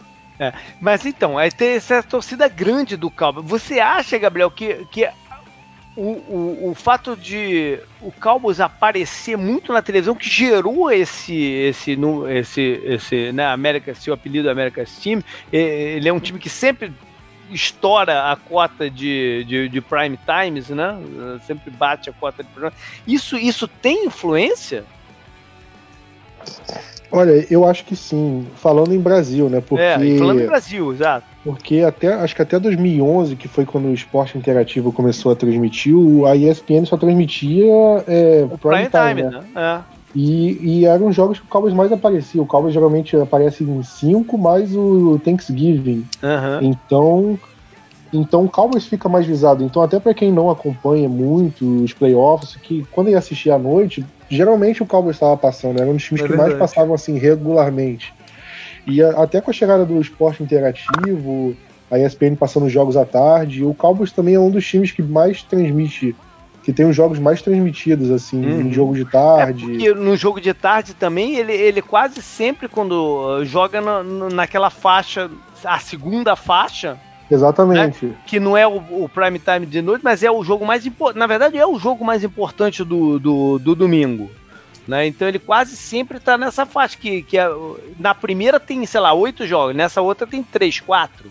Né? Então, Exatamente, é. ma- é mais fácil, a- pela probabilidade, a chance de passar o jogo do Dallas é maior. Não. Porque aí, nesse horário tem os times da, da costa oeste né, do, dos Estados Unidos e, e teve uns anos que os times de lá não estavam tão bem, né? Uhum. O, o 49ers, o Raiders, Então passava mais jogos do Denver Broncos, até do Arizona Cardinals e do Cowboys. O Cowboys acabava ficando nesse grupo e acabava tendo mais jogos transmitidos. Não. É, pela, pela lista do... lá, né? Pela... É, o Troy é o comentarista da, o Troy é o comentarista da principal da Fox hoje, né? Que é, que é, que é uhum. o canal que mais passa o, o... E o Romo tá na CBS. O Romo estão dominando. É, é, ele é o comentarista principal da NFL. É. Do mundo. E o, o Romo e... comentando a NFL é uma experiência inacreditável. É verdade, é verdade. Porque ele, ele antecipa os lances, né? É muito interessante. É uma forma diferente de fazer o, o a transmissão. A, a, a, empolgação dele também é palpável, é. né? Ele, Não, ele, ele, olha, ele... olha, olha o cara ali, vai ser ali a bola, e daí a bola ele fala, os caras, caramba, Mas, ele, ah, pô, ele, tem uma, ele tem uma piada muito boa também que ele tira de vez em quando, viu? Canguru, você que é torcedor do, de Pittsburgh, Sim. Onde entra a tua relação com, com, com Dallas? O que que, o que, que, o que, que te vem à cabeça com, com, com os Cowboys? Quais são os momentos? O que, o que, que te vem quando, quando você pensa no, no, nos Cowboys? Assim, o, o primeiro ano né, que eu comecei a acompanhar os Steelers foi. Eles terminaram ganhando do Cardinals no Super Bowl. Mas o Cowboys já era muito falado, e como você falou, né? Muito jogo e tal. E acho que pelo o Cowboys passa meio que, ainda mais com o Jerry Jones, né, que é uma figura que não é muito simpática, né, podemos uhum. dizer assim. É, o Cowboys passava uma sensação de é, soberba às vezes, sabe, tipo o Real Madrid da NFL. E o Steelers, o Cowboys e o 49ers eram os maiores times da NFL, né? Em matéria de título, pelo menos, né? Número de títulos, né? É, e até vendo essa história, né? Meio que ao contrário, como o Cowboys surgiu o, o apelido de America's Team e tal, mas depois disso, né? O Jerry Jones, né? Com o estilão dele e... É, o, time, o time, eu nunca vi o Cowboys ir muito mal, a não ser por causa de lesão, né? Na, pra quarterback, assim, né? Uhum. Você falou lá dos anos do Wade Phillips. Então, é, o Cowboys é um time fácil de torcer contra, sabe? É basicamente isso. E o que me vem à cabeça, o, o Super Bowl do Colts contra o Saints eu vi no O'Malley's, né? Pra quem é de São Paulo conhece lá o pub. É, teve jogo, eu cheguei lá muito cedo, né? Teve jogo de futebol, né? Clássico assim paulista, que é sempre na época do Super Bowl. E a gente tomou muita coisa, né? Durante o dia. Aí a gente sentou na mesa com um cara que era torcedor do Cowboys e outro do Eagles. Aí eu lembro que eu tava muito bêbado, muito bêbado, não, tava bêbado, uma hora eu virei pra ele e falei, I just hate the Cowboys. Eu só falei isso pra ele e os caras começaram a rir. Aí ele falou, ah, eu escuto isso muito do, ao, ao, redor do mundo e tal. Eu falei, é, eu falei, ah, eu não posso fazer nada. É muito fácil de não gostar deles. Aí os caras ficaram rindo e o cara do Eagles falou, ah, você é legal, pô. Eu falei, é, eu sei, velho. Não. O o, o Cowboys e o Pittsburgh tem uma história de confrontos em Super Bowl, é, mas é eu, mais anterior, né?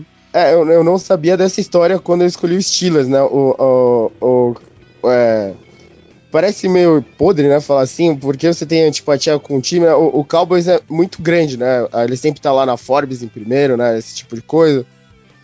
É, não é nem, pelos jogadores, né? Eu, eu, gostava do Demarcus Ware, né? Eu falei que eu gostava do Roma, eu gostava do Witten, ele tava no meu time do Fantasy lá, que eu ganhei do 10 jardas a primeira é. vez e tal. Mas é muito fácil de não gostar deles hoje em dia, né? Tipo, você vê o Jerry Jones fora de campo, né? Falando os negócios, você fala, porra, mas o cara é bilionário aí, não sei o quê. Não que, o, não que os outros donos sejam muito humildes, né? Também, mas como eu disse, o alvo é muito fácil. Eles têm um alvo muito grande, né? Do tamanho dos Estados Unidos é o alvo que eles têm nas costas. Então você fala, ah, vou torcer contra esse time, é muito fácil. É. Guilherme, você falou do, do, da estreia, do, né, de ver, começar a ver com o Tony hum. Romo, né, lembrou também de novo do, do, do, lance lá do Fumble. Que outros momentos, assim, de, desde que você é torcedor, foram muito marcantes aí na, na tua vida de Cowboys? Olha, com o Romo teve um Monday Night Football contra o Buffalo Bills, que é um dos jogos mais emocionantes que eu já vi na minha vida, em parte por causa da má performance do Romo também. Se eu não me engano, foram umas 5 ou 6 interceptações desse Monday Night. E o Cowboys ganhou num field goal que foi anulado por causa de um timeout, depois teve que chutar de novo e acertou, eu acho. Foi isso ou foi o Bills que errou, não lembro mais agora. Mas eu lembro claramente, assim, do, do sendo interceptado muitas vezes, eu ficando desesperado. e Mas eventualmente o time ganhou. Esse, foi, esse é um jogo que eu nunca vou esquecer. É, e em termos mais recentes, já que a gente estava até comentando dos Steelers, né, da rivalidade, na primeira temporada lá do, do Prescott e do, do Elliott, da dupla, é. É, teve um jogo lá do, do Cowboys e dos Steelers que foi um dos melhores jogos que eu já vi na minha vida de futebol americano. É, um, jogo que nos últimos minutos o Big Ben mandou aquele fake spike maluco lá é, pra mão do. do. Que nem, nem lembro que foi que recebeu. Foi Antônio o. Brown. Eu não lembro. O Antônio Brown, foi é isso mesmo. É, e aí depois o, o, Cowboys vai ganhar com uma corrida absurda do, do Ezekiel Elliott no final e é um jogo assim recente de que eu definitivamente não vou esquecer. É, Acho que, assim, dá pra eu ir citando mais, mas acho que esses são alguns dos jogos, assim, que eu tão, tão assim, presos na memória, sabe? Não, não, vou, não vou esquecer nem tão oh. cedo. Teve frustrações várias pro Philadelphia Eagles na última, última rodada, mais de uma. Eu acho que pra gente que não torce pro Cowboys, né, JP, o jogo mais memorável é o do, o do 10, né? Ah, que não sabe. Ah, é, nem, nem gosto de lembrar disso. Nossa. Não mas, não, mas o jogo foi muito bom. O jogo foi muito bom também. Foi. E, com, pena que tinha que terminar com uma besteira da arbitragem, mas tudo bem. e aí, Gabriel, que, quais são os teus momentos? Olha, você falou em momentos, eu, eu, só, eu só lembrei de derrota assim, de, de cabeça, porque é triste. você vê como é que é. Eu Mas... entendo perfeitamente. As minhas maiores Vou começar pelo, pelas derrotas. As minhas maiores frustrações, frustrações foram a derrota pro Denver Broncos que o Tony Romo lançou. O jogo foi 51 a 49, foi uma coisa assim. Caramba. Que o Romo lançou para mais de 500 jardas, ele tinha chance de se ele, ele tinha, é, o Cowboys tinha posse de bola, tinha chance era chutar um field goal e ganhar o jogo, uma coisa assim. Aí na segunda jogada da campanha, o Tyron Smith é empurrado, o Romo pisa no pé dele, desequilibra e lança a interceptação. Aí o, o Peyton Manning só meio que basicamente ajoelha e o Bronco chuta para a vitória. Ô, Gabriel, rapidão, enquanto você tá falando, você não tem essa impressão como, como torcedor, assim, que na era Romo, beleza, ele era interceptado demais, mas tinha, parece que todo jogo que ele era interceptado tinha alguma interceptação que não era culpa dele. Cara, eu, eu sou suspeito a falar que eu, eu amo o Romo de paixão, cara. Ele é Também, é não, é assim, cara. Mas tinha, cara, tinha muita. Alguma tinha um coisa sobrenatural ali agia. É. O, o outro, a outra frustração que eu ia falar é um jogo que o Dez Bryant é, anotou um touchdown, mas ficou por um dedo para fora contra o Giants. Que o Cowboys chegou no intervalo, foi em 2012, o Cowboys perdendo por 3, 4 postes de bola. O Cowboys é, encosta no placar, o 10 anota o touchdown da virada, aí na revisão ele tá com meio dedo para fora da endzone, quando ele encosta no chão. Aí caiu o jogo, reverteram, aí, aí foi quarta descida, eu acho, o Cowboys não converteu. O Item teve 18 recepções naquele jogo, recorde de um Tyrande até hoje. E de vitória, eu lembro dos playoffs contra o Lions, foi um jogo assim é. memorável. Esse jogo contra é um bom o jogo também. falou. Teve um jogo contra o Steelers em 2012 Lions, a, torcida, a, torcida, a, torcida, do Lions reclama bastante dessa partida. Reclama, reclama, reclama. Reclama. É, depois a gente. Depois, depois teve o Dez Bryant, logo depois pra gente. Então o karma compensou. O, o, Steelers tem um jogo em 2012 também, em Dallas, que foi pra prorrogação, que o Brandon Carr interceptou o Big Ben no final também. Foi um outro jogaço também que eu lembro. Cara, foram muitos jogos, só que os que me mais marcam, infelizmente, foram as derrotas. É. Eu entendo é esse perfeitamente. É.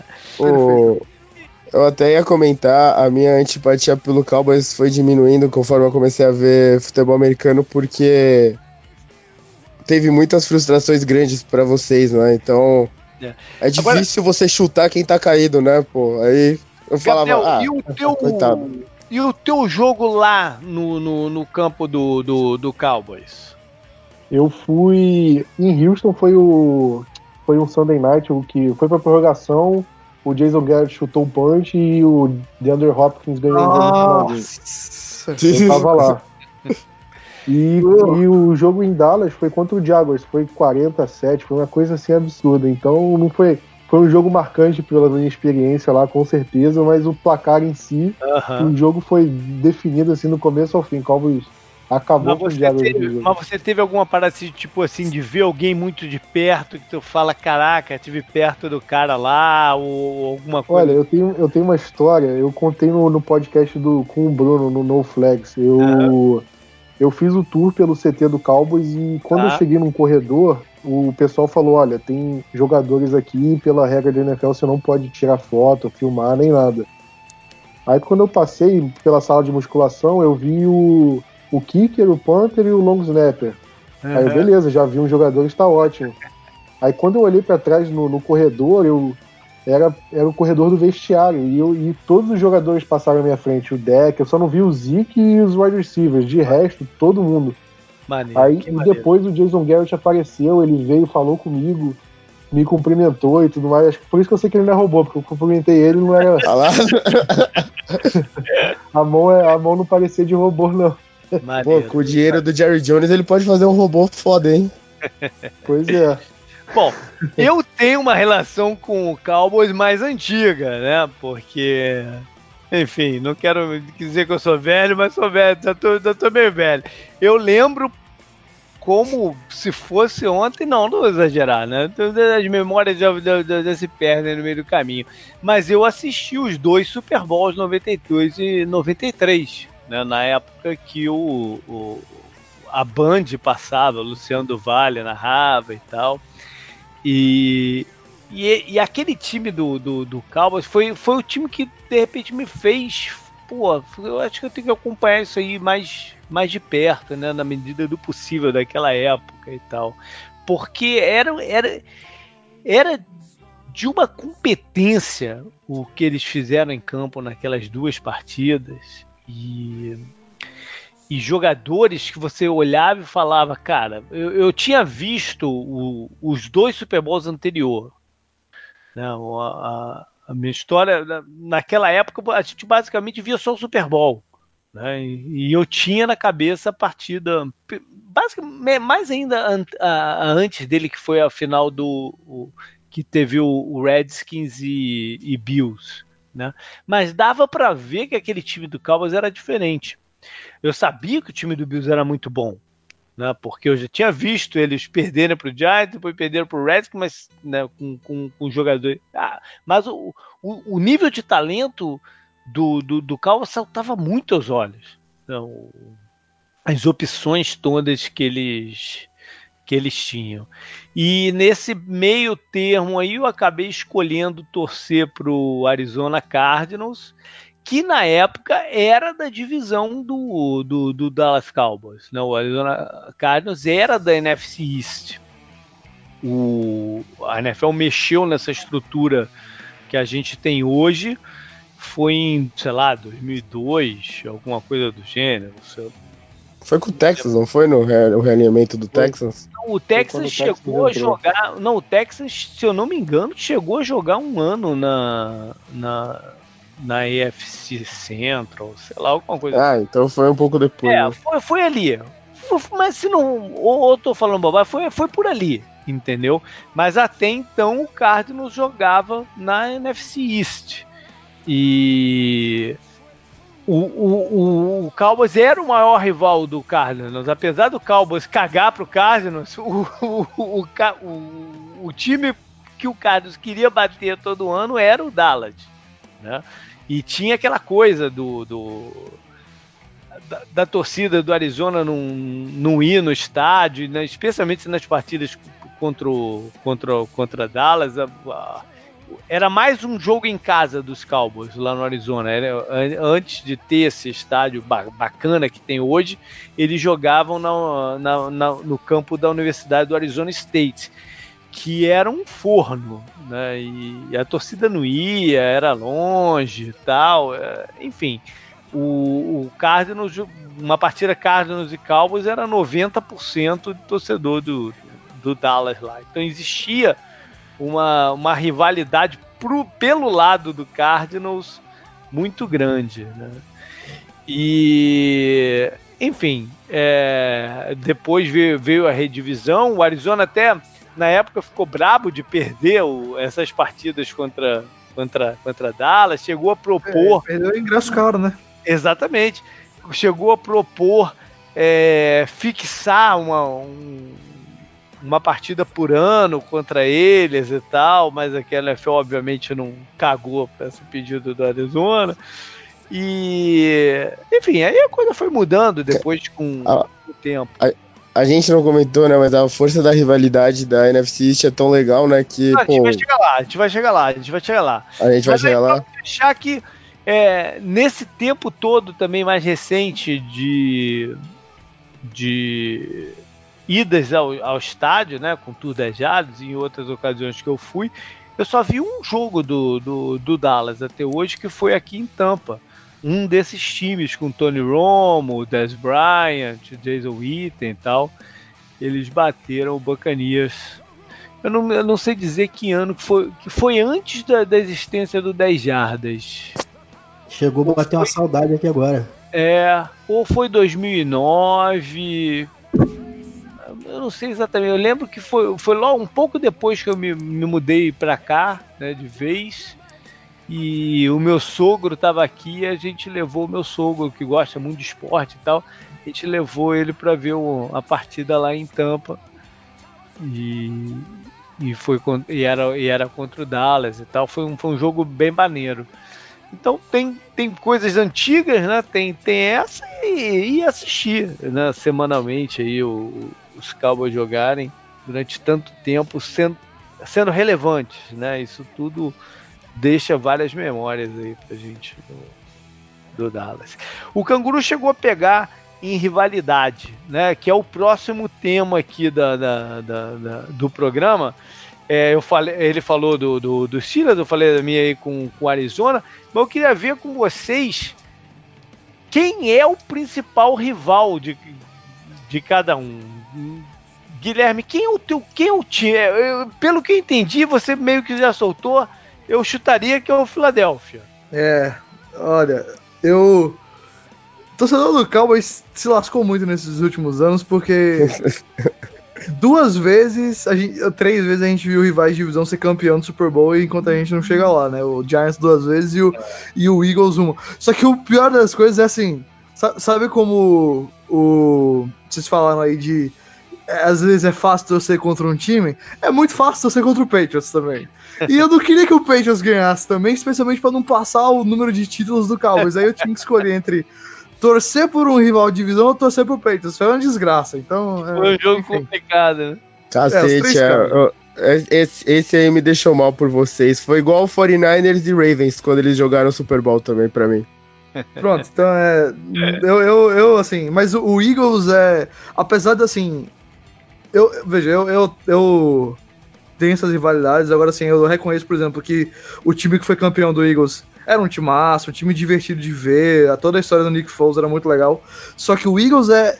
Já teve vários anos onde assim. Chega na última semana, o Cowboys precisa ganhar do Eagles, o Eagles ganha, ou alguma coisa desse tipo acontece, e aí quem passa para os playoffs no, caso, no lugar do Cowboys é o Eagles, ou o Cowboys é eliminado até do Wild Card. Várias vezes eu já vi isso acontecer.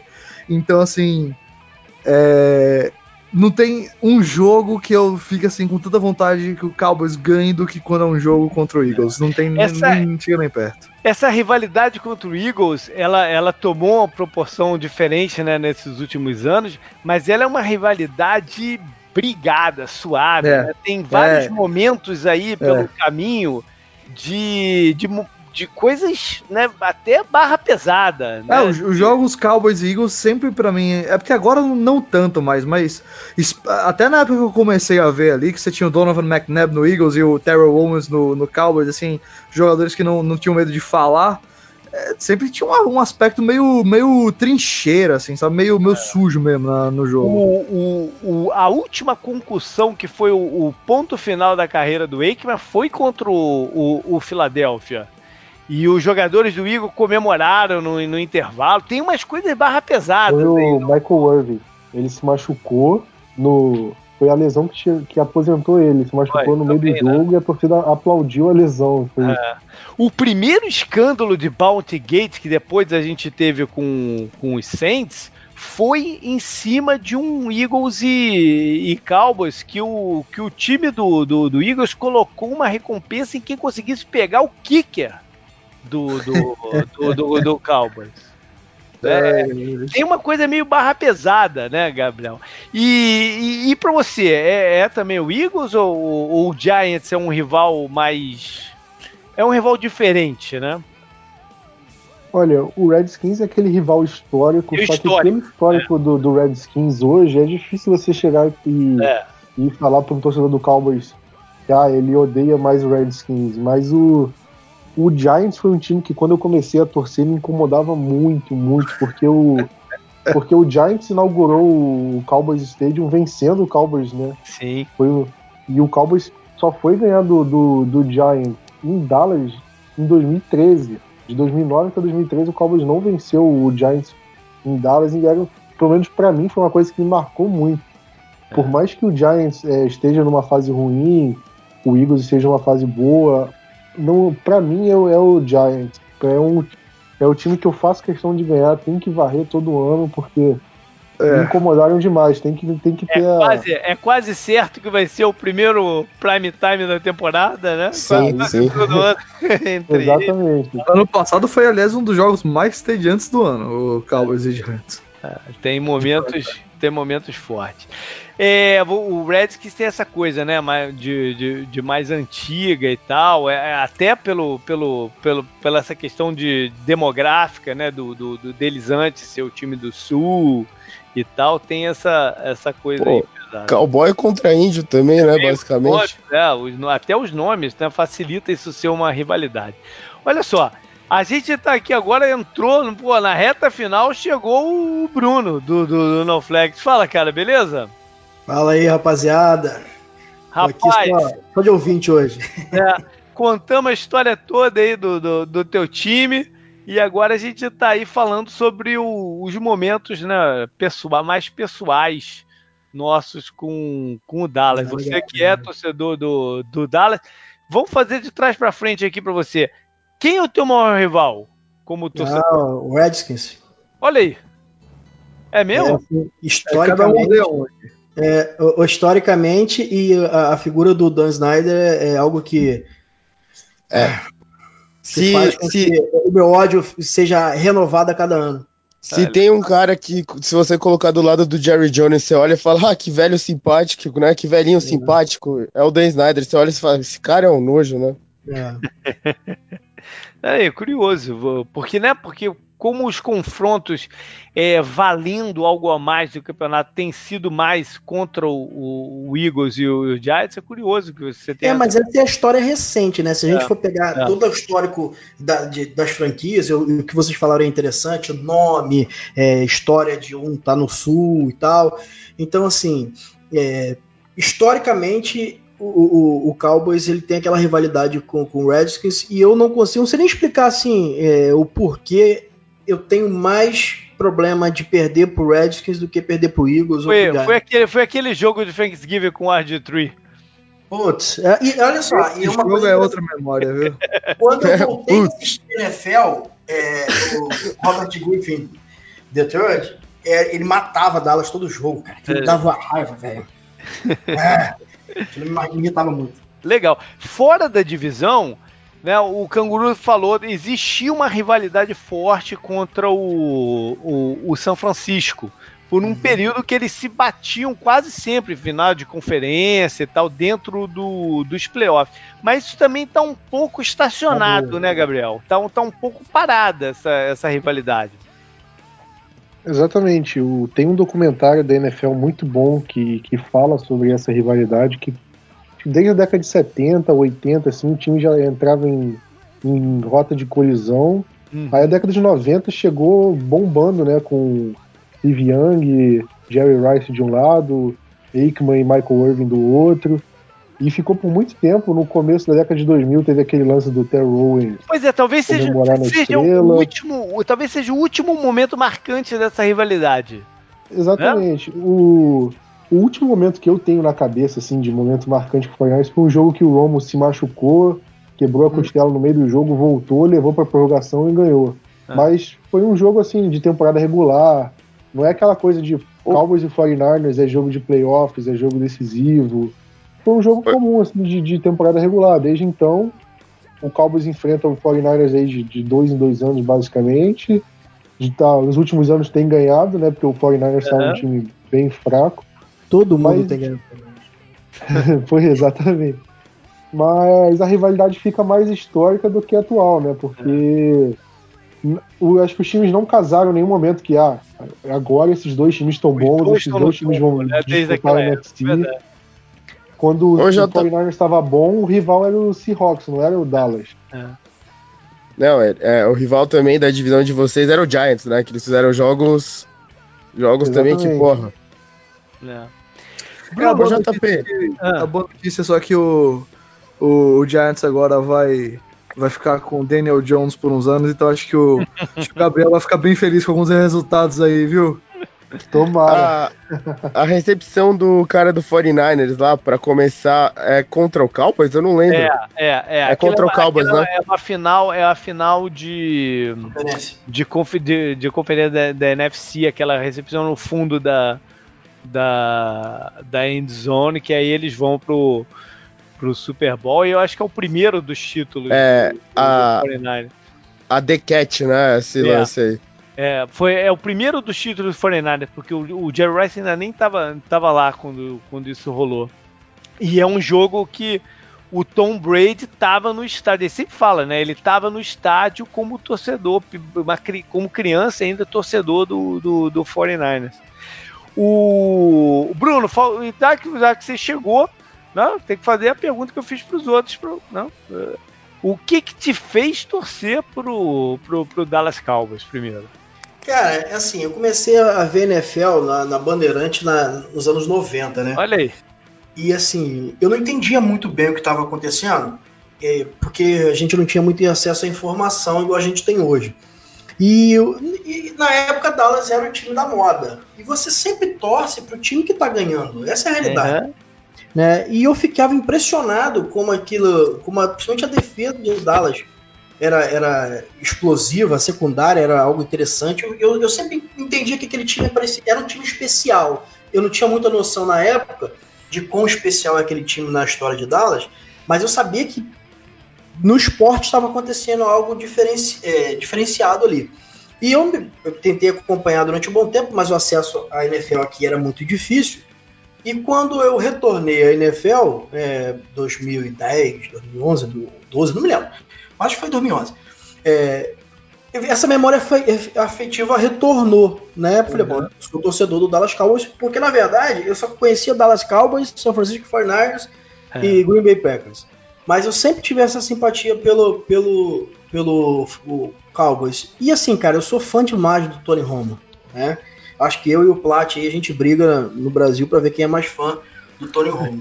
e quando eu vi o Tony Romo jogando, cara, e assim, é um cara que você se apaixona vendo ele jogando, é, até pela, pela lesão, pela história do fumble, e o cara retorna e joga, e Dallas não fazendo nada para ajudar o cara, e ele conseguindo ainda fazer Dallas sobreviver durante muitas temporadas e ser relevante, é, porque se não fosse ele, Dallas não seria, é, seria mais irrelevante do que foi durante muitos anos. É, então, assim, meu amor sedimentou ali e eu posso dizer que eu sou torcedor do, do, do Cowboys. Eu sou modinha do Cowboys dos anos 90. Engraçado, né? Daquilo que a gente estava falando, de que não é essa a, a o, o, maior percentual da torcida do Dallas no Brasil, né? Não, uhum. não tá vinculado aos momentos de glória. Né? O, Bruno, o Bruno é um caso fora da curva, né? Que ele começou lá atrás e depois, enfim, mas começou lá atrás. É, é um caso fora da curva, né? Uhum. Bom, e falar de ídolos, o Tony Romo é, já vi aí que é, que é incomum, né? Do, do, de, de vocês três. Algum outro? Quem é. De, de, Tony Romo à parte, Gabriel, quem é o ídolo? Que, que te fez ver o, o Dallas, que você, pô, ou comprou ou outra camisa que não é do Tony Romo, enfim, quem foi o cara do, do, do Scout? O... A minha primeira camisa foi do Tony Romo, é. inclusive é. foi no ano que mudou da Reebok para Nike, eu tenho ela da Reebok aqui, mas é minha Reebok também, eu... tá aqui guardadinha. da época que eu comecei a torcer assim, é... pelo menos meu ídolo, eu, eu, eu gostava muito do DeMarcus Ware, eu, eu inclusive, acho que sou mais fã do Air do que do Item. Eu acho que era o Romo, o Air e o Item. São eram os três jogadores preferidos ali da época. E depois você vai aprendendo a gostar dos jogadores mais antigos, né? Do, do uhum. Wakeman, mas aí, mas é porque você vai, você vai pesquisando, né? E vai Exatamente. vendo coisa e tal, é. Mas de ver jogar assim, é, acho que tá nesses três: Romo, o Air e, e o Item. E o Des Bryant também foi um jogador que pelo menos me marcou bastante. Eu gostava muito dele. E não, não gostei dele ter saído em, 2000, em 2018 e agora tá essa situação aí com ele. É. E aí, Guilherme, quem é o, o teu cara? Cara, é engraçado que essa geração é, de torcedores que eu, eu e Gabriel fazemos parte é muita. é, é parecidíssimo. Eu uhum. também, obviamente, o, o Romo é o número um para mim, e eu tenho camisa dele antiga, da época da Reebok também. É, é, foi, foi coisa que eu. É, era um cara que eu gostava demais, óbvio. Mas eu também daria a segunda posição pro DeMarcus Ware. Eu. Uhum. Eu, eu, o Ethan também tá ali no top 3, a mesma coisa, mas o, Ware, ele. Eu acho que porque assim, o, o era o cara no ataque e o Ware pra mim era o cara na defesa. E ele estando ali na posição do linebacker, sempre tinha um, um sack ou outro, era um cara extremamente explosivo e, e muito raçudo também. Então eu, eu 100% colocaria ele ali. É, dessa leva mais recente, o, o Des Bryant também marcou, mas eu acho que o meu cara, assim, eu, eu gosto muito do, do Prescott. Apesar do, dos erros dele, eu, uhum. eu, ele, ele foi um cara que me conquistou muito rápido, assim, depois que entrou no time. Então, eu vou dar crédito para ele e pro Shan Lee também, que é hoje é o. Boa o, lembrança, né? O cara é, que, que tá mais tempo e. É.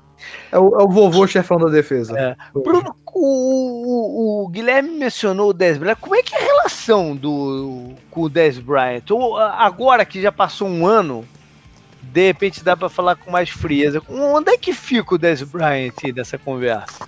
Cara, a gente não pode esquecer que o Dez Bryant é o recordista de, de, de touchdowns do, do Cowboys. Né? A, gente, a gente tem uma relação de amor e carinho com o Dez Bryant porque independente do, da falta de encaixe que ele teve com o Dak Prescott, é, ele é um cara que sempre jogou com paixão, sempre jogou com amor, sempre deu o máximo. Se tecnicamente não estava rendendo, é, a entrega nunca faltou no, no Dez Bryant. Uhum. É, a gente não pode esquecer também que pelo declínio técnico, talvez a saída dele tenha sido financeiramente a, o ideal. Né? Eu também compartilho com o Gabriel da ideia que não era para ter dispensado o cara. Né? Mas se você vai ter o Dak Prescott como quarterback, não estou entrando no mérito se ele é bom, se é ruim, você não pode ter o Dez Bryant, aquele estilo de wide receiver, como recebedor. Mas ainda, ainda dói, assim, para quem é, é, fã do Dez Bryant, você pensar que ele pode jogar no, num rival, por exemplo. Houve uma época aí que é, falaram que ele poderia ir pro Giants. Eu falei, caraca, velho, você torcer contra o Dez Bryant vai ser muito difícil, porque aquele DeMarco Murray, Dez Bryant e Tony Romo foi algo que é. para mim marcou muito. Né? A galera tem um certo é raiva.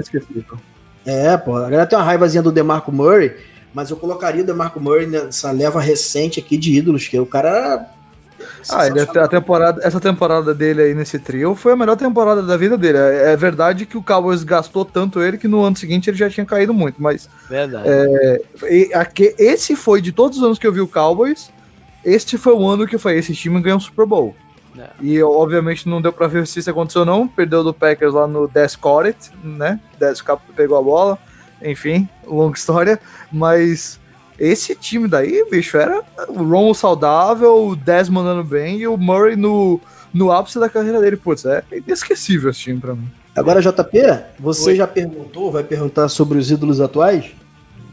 Não, é, tá dentro, né? Tá dentro dessa conversa, né? Porque para mim. É atual que você para, pô, vou, vou, vou lá ver que eu quero ver o, esse jogador hoje. Pra mim é o Jalen Smith. Olha aí. Eu sou bizarramente fã por causa da história dele.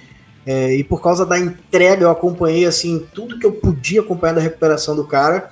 E o cara é bom filho, eu acompanho ele no Twitter, no Instagram, ele é bom cidadão, ele é, ele é completamente o oposto do estereótipo de jogador de Dallas. Uhum. Né? E além de tudo, ele tecnicamente ele conseguiu chegar num nível que eu não imaginava que ele pudesse chegar após lesão. Né? Mesmo que o pessoal falava, ah, se ele recuperar vai ser a mesma coisa e tal, e quem já se lesionou e operou o joelho sabe que nunca é a mesma coisa. Uhum. E a entrega do, do cara para se o dele, o dele não foi só joelho, né? O dele eu... envolve um monte de nervos ali, né? Isso. Então, assim, a, a entrega dele para se recuperar e jogar ali na posição de linebacker, de, de Mike, que é, que é a posição principal ali, e no esquema de Dallas em que você precisa de um líder ali naquela posição, para mim é um, é um, jogador que encarna é o futuro para mim de Dallas. Não é Deck, não é Zeke. Para mim o futuro de Dallas passa pelo Jalen Smith. e eu sou muito fã do cara.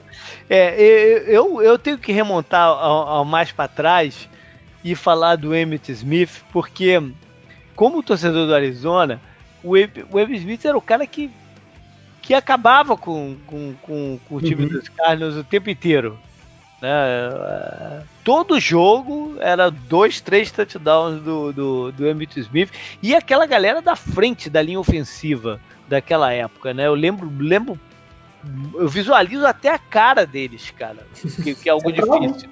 É sério, Nate Newton, Larry Allen, Eric Williams, eu visualizo a cara deles. É impressionante, cara. É engraçado, JP, assim, só para contextualizar, o, Mark é, Tooney, o Nate Newton, é, o Eric Williams e o center, que eu esqueci o nome do cara agora, eles ficaram durante os, os bons anos em Dallas, que essa receita que o Jerry Jones tenta, uhum. tenta é, replicar, Dallas já fazia que era uma linha, é, é o Stepanovski, é, era uma linha que, que era Pro Bowl e, e todo ano, assim. Então, uhum. Era, era, a base do time ele mesmo. Era uma outra NFL, mas essa nem... linha era surreal, cara. É, o Larry Allen foi o grande craque, ele veio um pouquinho depois. Mas o Nate Newton talvez tenha sido o maior guarde que eu vi jogar. Sim. Sim. É, ele era imenso. Inclusive, eu vi há uns sei lá, uns 5 anos atrás, eu vi uma reportagem com ele. Ele hoje é um cara normal. Ele, ele é tipo assim, um, um, quinto do peso que ele, que ele tinha como jogar. É até estranho olhar, olhar para ele, né? Ele, ele é um cara imenso, assim. Era impossível mover o, o, o Nate Newton. É, é muito, muito marcante para mim essa, essa época. E eu esqueci de falar, na, na, na, na quando tava falando dos momentos de uma partida que é fundamental para a torcida do, do, do, Cardinals, que foi os playoffs de 98, quando o Arizona foi lá em Dallas e ganhou um jogo que era improvável. Né? O, Arizona chegar nos playoffs já, já, era uma coisa impensável naquela época, já tinha ficado 20 e tantos anos sem, sem chegar nos playoffs.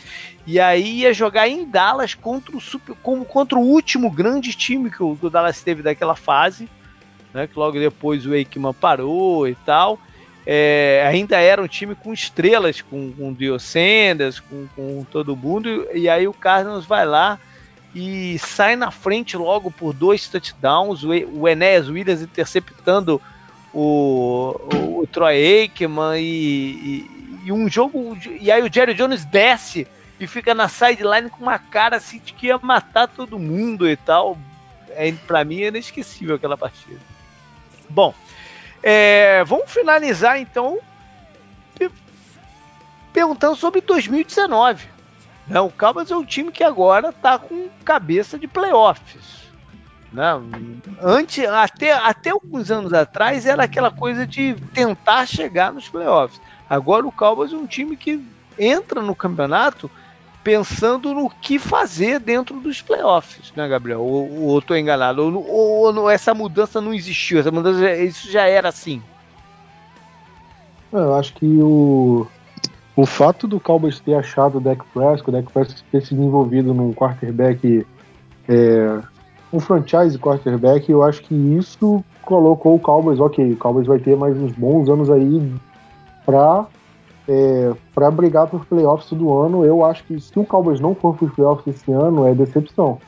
Com certeza. O, a torcida do Cowboys acha, com certeza acha isso. Se o Cowboys não for para os playoffs, vai ser uma temporada ruim. Mudou, Se o Cowboys mudou for a e, e perdendo... Né? Mudou a expectativa, o patamar de expectativa, né? Se o Cowboys for e perdendo o wild card, perdendo o divisional, é uma coisa, mas eu acho, eu, dependendo de como for, a torcida pode ficar decepcionada ou não, mas se não for para os playoffs, a torcida vai achar que foi a temporada abaixo. Eu acho, eu acho que, que é... o Gabriel tá certíssimo. É. E Guilherme, nossa... dá, dá, pra, dá pra sonhar com o título, com essa base que tem? Olha, eu. Vê só, eu preciso confessar aqui um pessimismo que eu tenho em relação a isso. Eu não acho que o Cowboys tem jogadores ruins, pelo contrário. Eu acho que o, o Prescott tem condição de ser um grande quarterback, especialmente se a linha ofensiva ficar saudável, porque no ano que a linha ofensiva ficou saudável, ele jogou bem. Depois, com as contusões e lesões que uh, ferraram ali a, essa parte do time, ele caiu. Ano passado melhorou quando chegou o Amari Cooper e aí a, a, aliviou um pouquinho a pressão é, no quarterback e no jogo corrido do Ezekiel Elliott também. Inclusive, é... eu já fiz essa meia-culpa várias vezes, porque na época da troca, né, Canguru? Eu falei, uhum. pô, não vai mudar em nada, não sei o quê. Sim, sim. É isso, eu, eu, eu xinguei demais o Jerry Jones na troca. É, não, eu não, profundamente é, o Jerry Jones. A, a gente não pode deixar de observar que não só a Mari Cooper, mas também houve uma troca no, no L Coach, o Mark Colombo assumiu. Sim, sim, sim mas o foi impacto, fundamental para o Amari Cooper poder ajudar o deck. Não, né? mas o, o, impacto do Amari Cooper foi muito grande. É porque o Amari Cooper ele, ele era um bom corredor de rota, mas ele, assim, o que ele fez no Cowboys foi o melhor momento da carreira dele. Eu não sei se vai continuar, eu espero que sim, mas oh. o, o que eu tenho mais de receio em relação a, ao time, assim, eu acho que o Garrett não é um, um um técnico excelente, não acho mesmo. E eu acho que enquanto o Jerry Jones tivesse controle total do time, deixando esse ego dele entrar no meio do caminho, vai atrapalhar demais para ganhar o título. Então, eu confesso que nesse sentido eu fico muito pessimista, apesar de achar que o elenco do time não é ruim. Eu acho que tem condições sim de ser campeão de divisão e acho que tem condições sim de ganhar um ou dois jogos nos playoffs. Não, se o Cowboys chegar no Super Bowl, que vamos supor é o melhor dos, dos casos aqui, eu não acho que é exatamente a maior surpresa do mundo se todo mundo do time ficar saudável e render o que pode render. Agora, se isso vai acontecer ou não, eu confesso que eu ainda tô com o um pé atrás. É.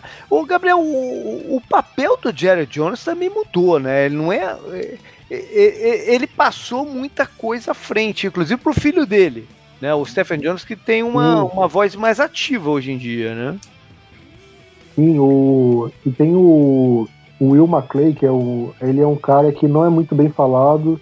Ele só não tem o um papel de, de general manager, mas, mas na prática ele é, porque você não vai. O Jerry Jones não vai perder o tempo dele para ficar analisando uhum, vídeo de jogador é. de universitário. Quem faz o trabalho sujo é todo o Will McClay, ele tem todo esse trabalho. O Jerry Jones é aquele cara que dá uhum. a palavra final e mantém o, o o título de, de gerente geral ali, acho que mais por ego do que por outra coisa. É, assim, o, o problema é quando o Jones não deixa. O problema é quando essas decisões finais dele são ruins. Que é, normalmente são péssimas quando Por vem. outro lado, ele escutou naquele ano do Johnny Manziel que o impulso dele talvez fosse ser é, da, é verdade, da, é Johnny Manziel, né? E ele escutou o pessoal e, e, e foi por outro caminho. Né? Ou, ou, seja, as coisas estão um pouco diferentes. Né? É, eu, não, eu não consigo ver esse Jerry Jones em 2018, 2019, que a galera ainda pinta. Assim, eu tô baixo com o que o JP tá falando. Ele é um cara que tem sido mais comedido na free agency. Ele é um cara que tem escutado mais no draft. Dallas tem feito excelentes drafts. Exatamente. Por né? tudo que a gente fala, por tudo que, que, que existe de crítica a, a, ao tipo de gestão que tem lá no, no, em Dallas, é um time formado com a base quase que inteira no, no, no draft por boas escolhas e desenvolvimento dos caras. Uhum. Tá?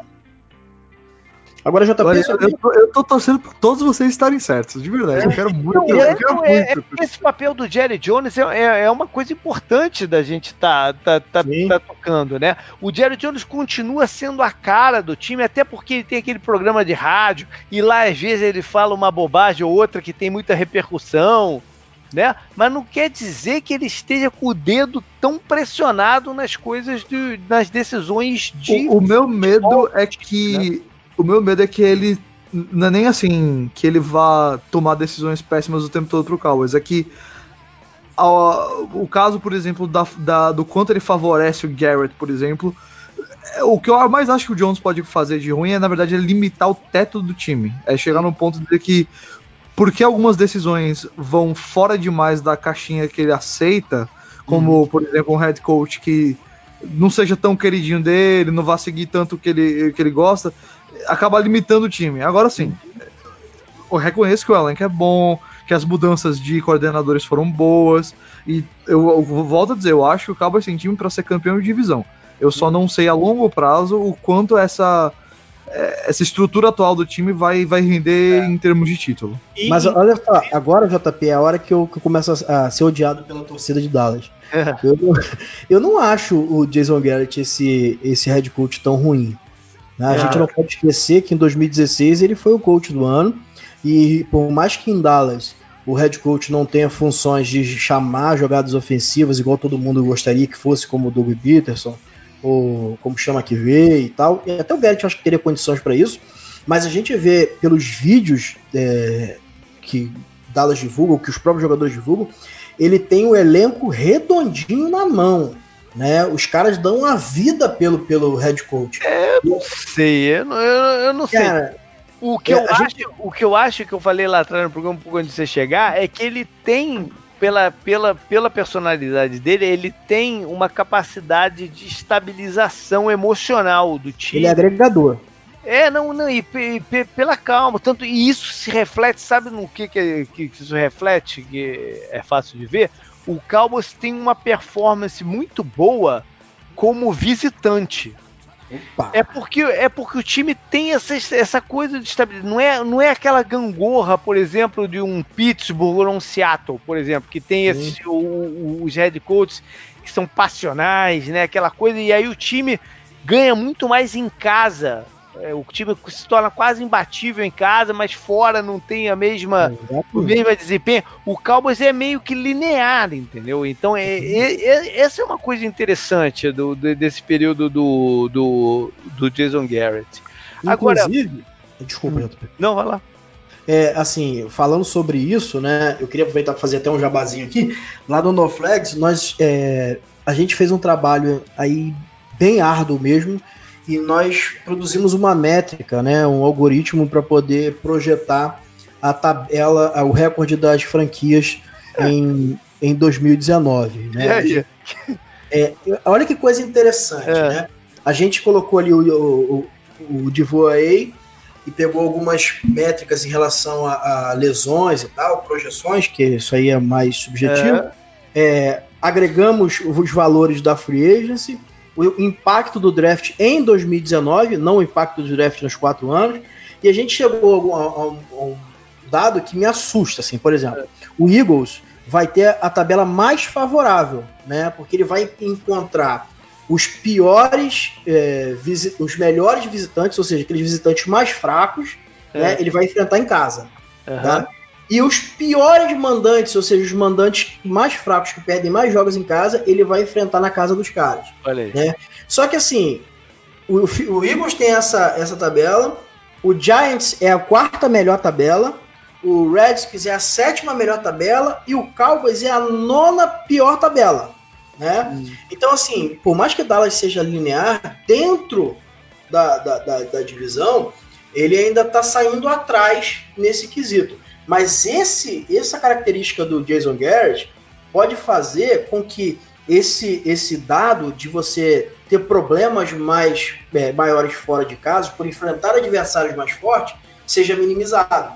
Né? Uhum. Porque realmente Dallas tem um aproveitamento talvez até superior, que eu tô falando tecnicamente mesmo. Às vezes você não consegue ganhar o jogo, mas você joga bem. Né? Uhum. Dallas consegue jogar muito bem fora de casa. Sim. Desde, do, desde que o Garrett assumiu, essa é uma característica. Mas e aí, na, na, na, tua projeção, quantas vitórias então vai ter o Dallas? Já que você Pô, fez tudo aí. Gente ia lançar aqui, mas olha só, agora o nego vai me odiar mesmo. O Eagles ganha a divisão com 14. É, Eita!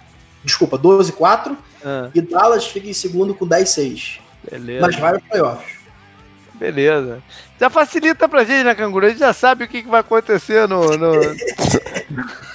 Caralho, é, você garante? Eu vou vender tudo que eu tenho e apostar, então. É, porque essa métrica ela só leva estatística, mas não leva em conta. Canguru, canguru tá indo pra Las Vegas. Canguru tá indo pra Las Vegas agora, né? tá buscando a passagem pra Porra. Las Mas não quer dizer que eu não vou fazer uma apostinha nisso.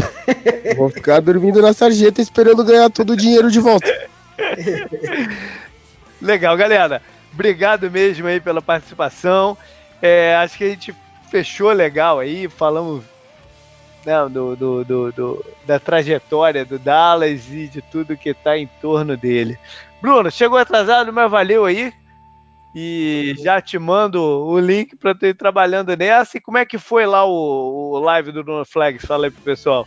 É, foi uma live que a gente está mudando muitas coisas lá no NoFlex, né? Mas a gente conseguiu, a gente mudou até o host.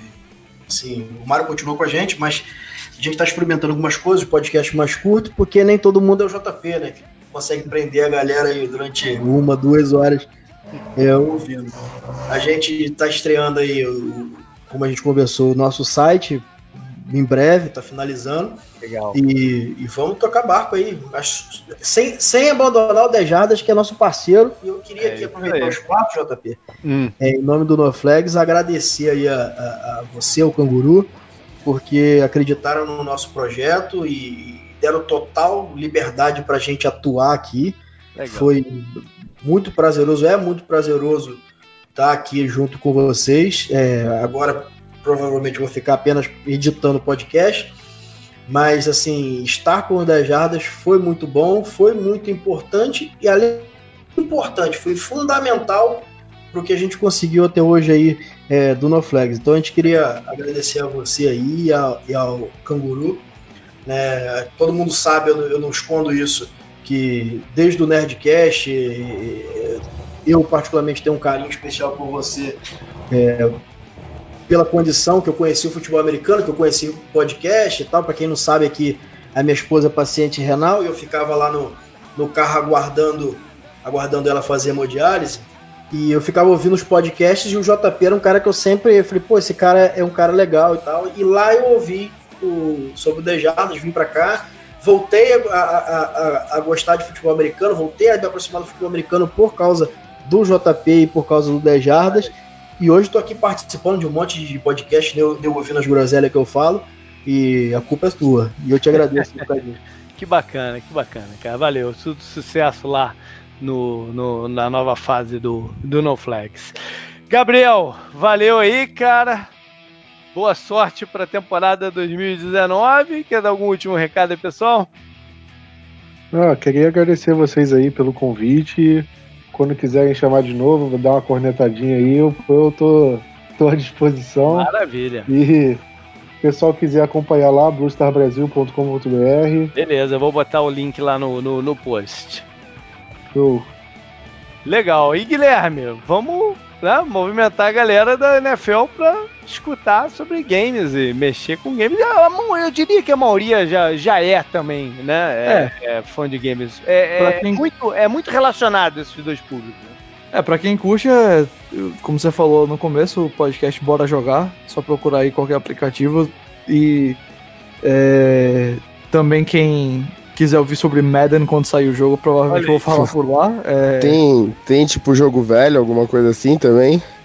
A gente tá pensando em fazer uns episódios especiais para falar de coisa mais antiga, mas normalmente o foco é tipo no que tá lançando agora, mas... Pô, eu tô jogando Chrono Trigger e Final Fantasy VI, pô.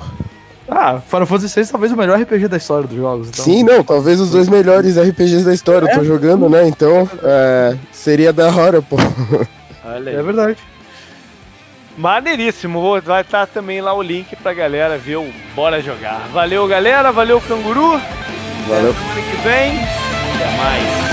Oh.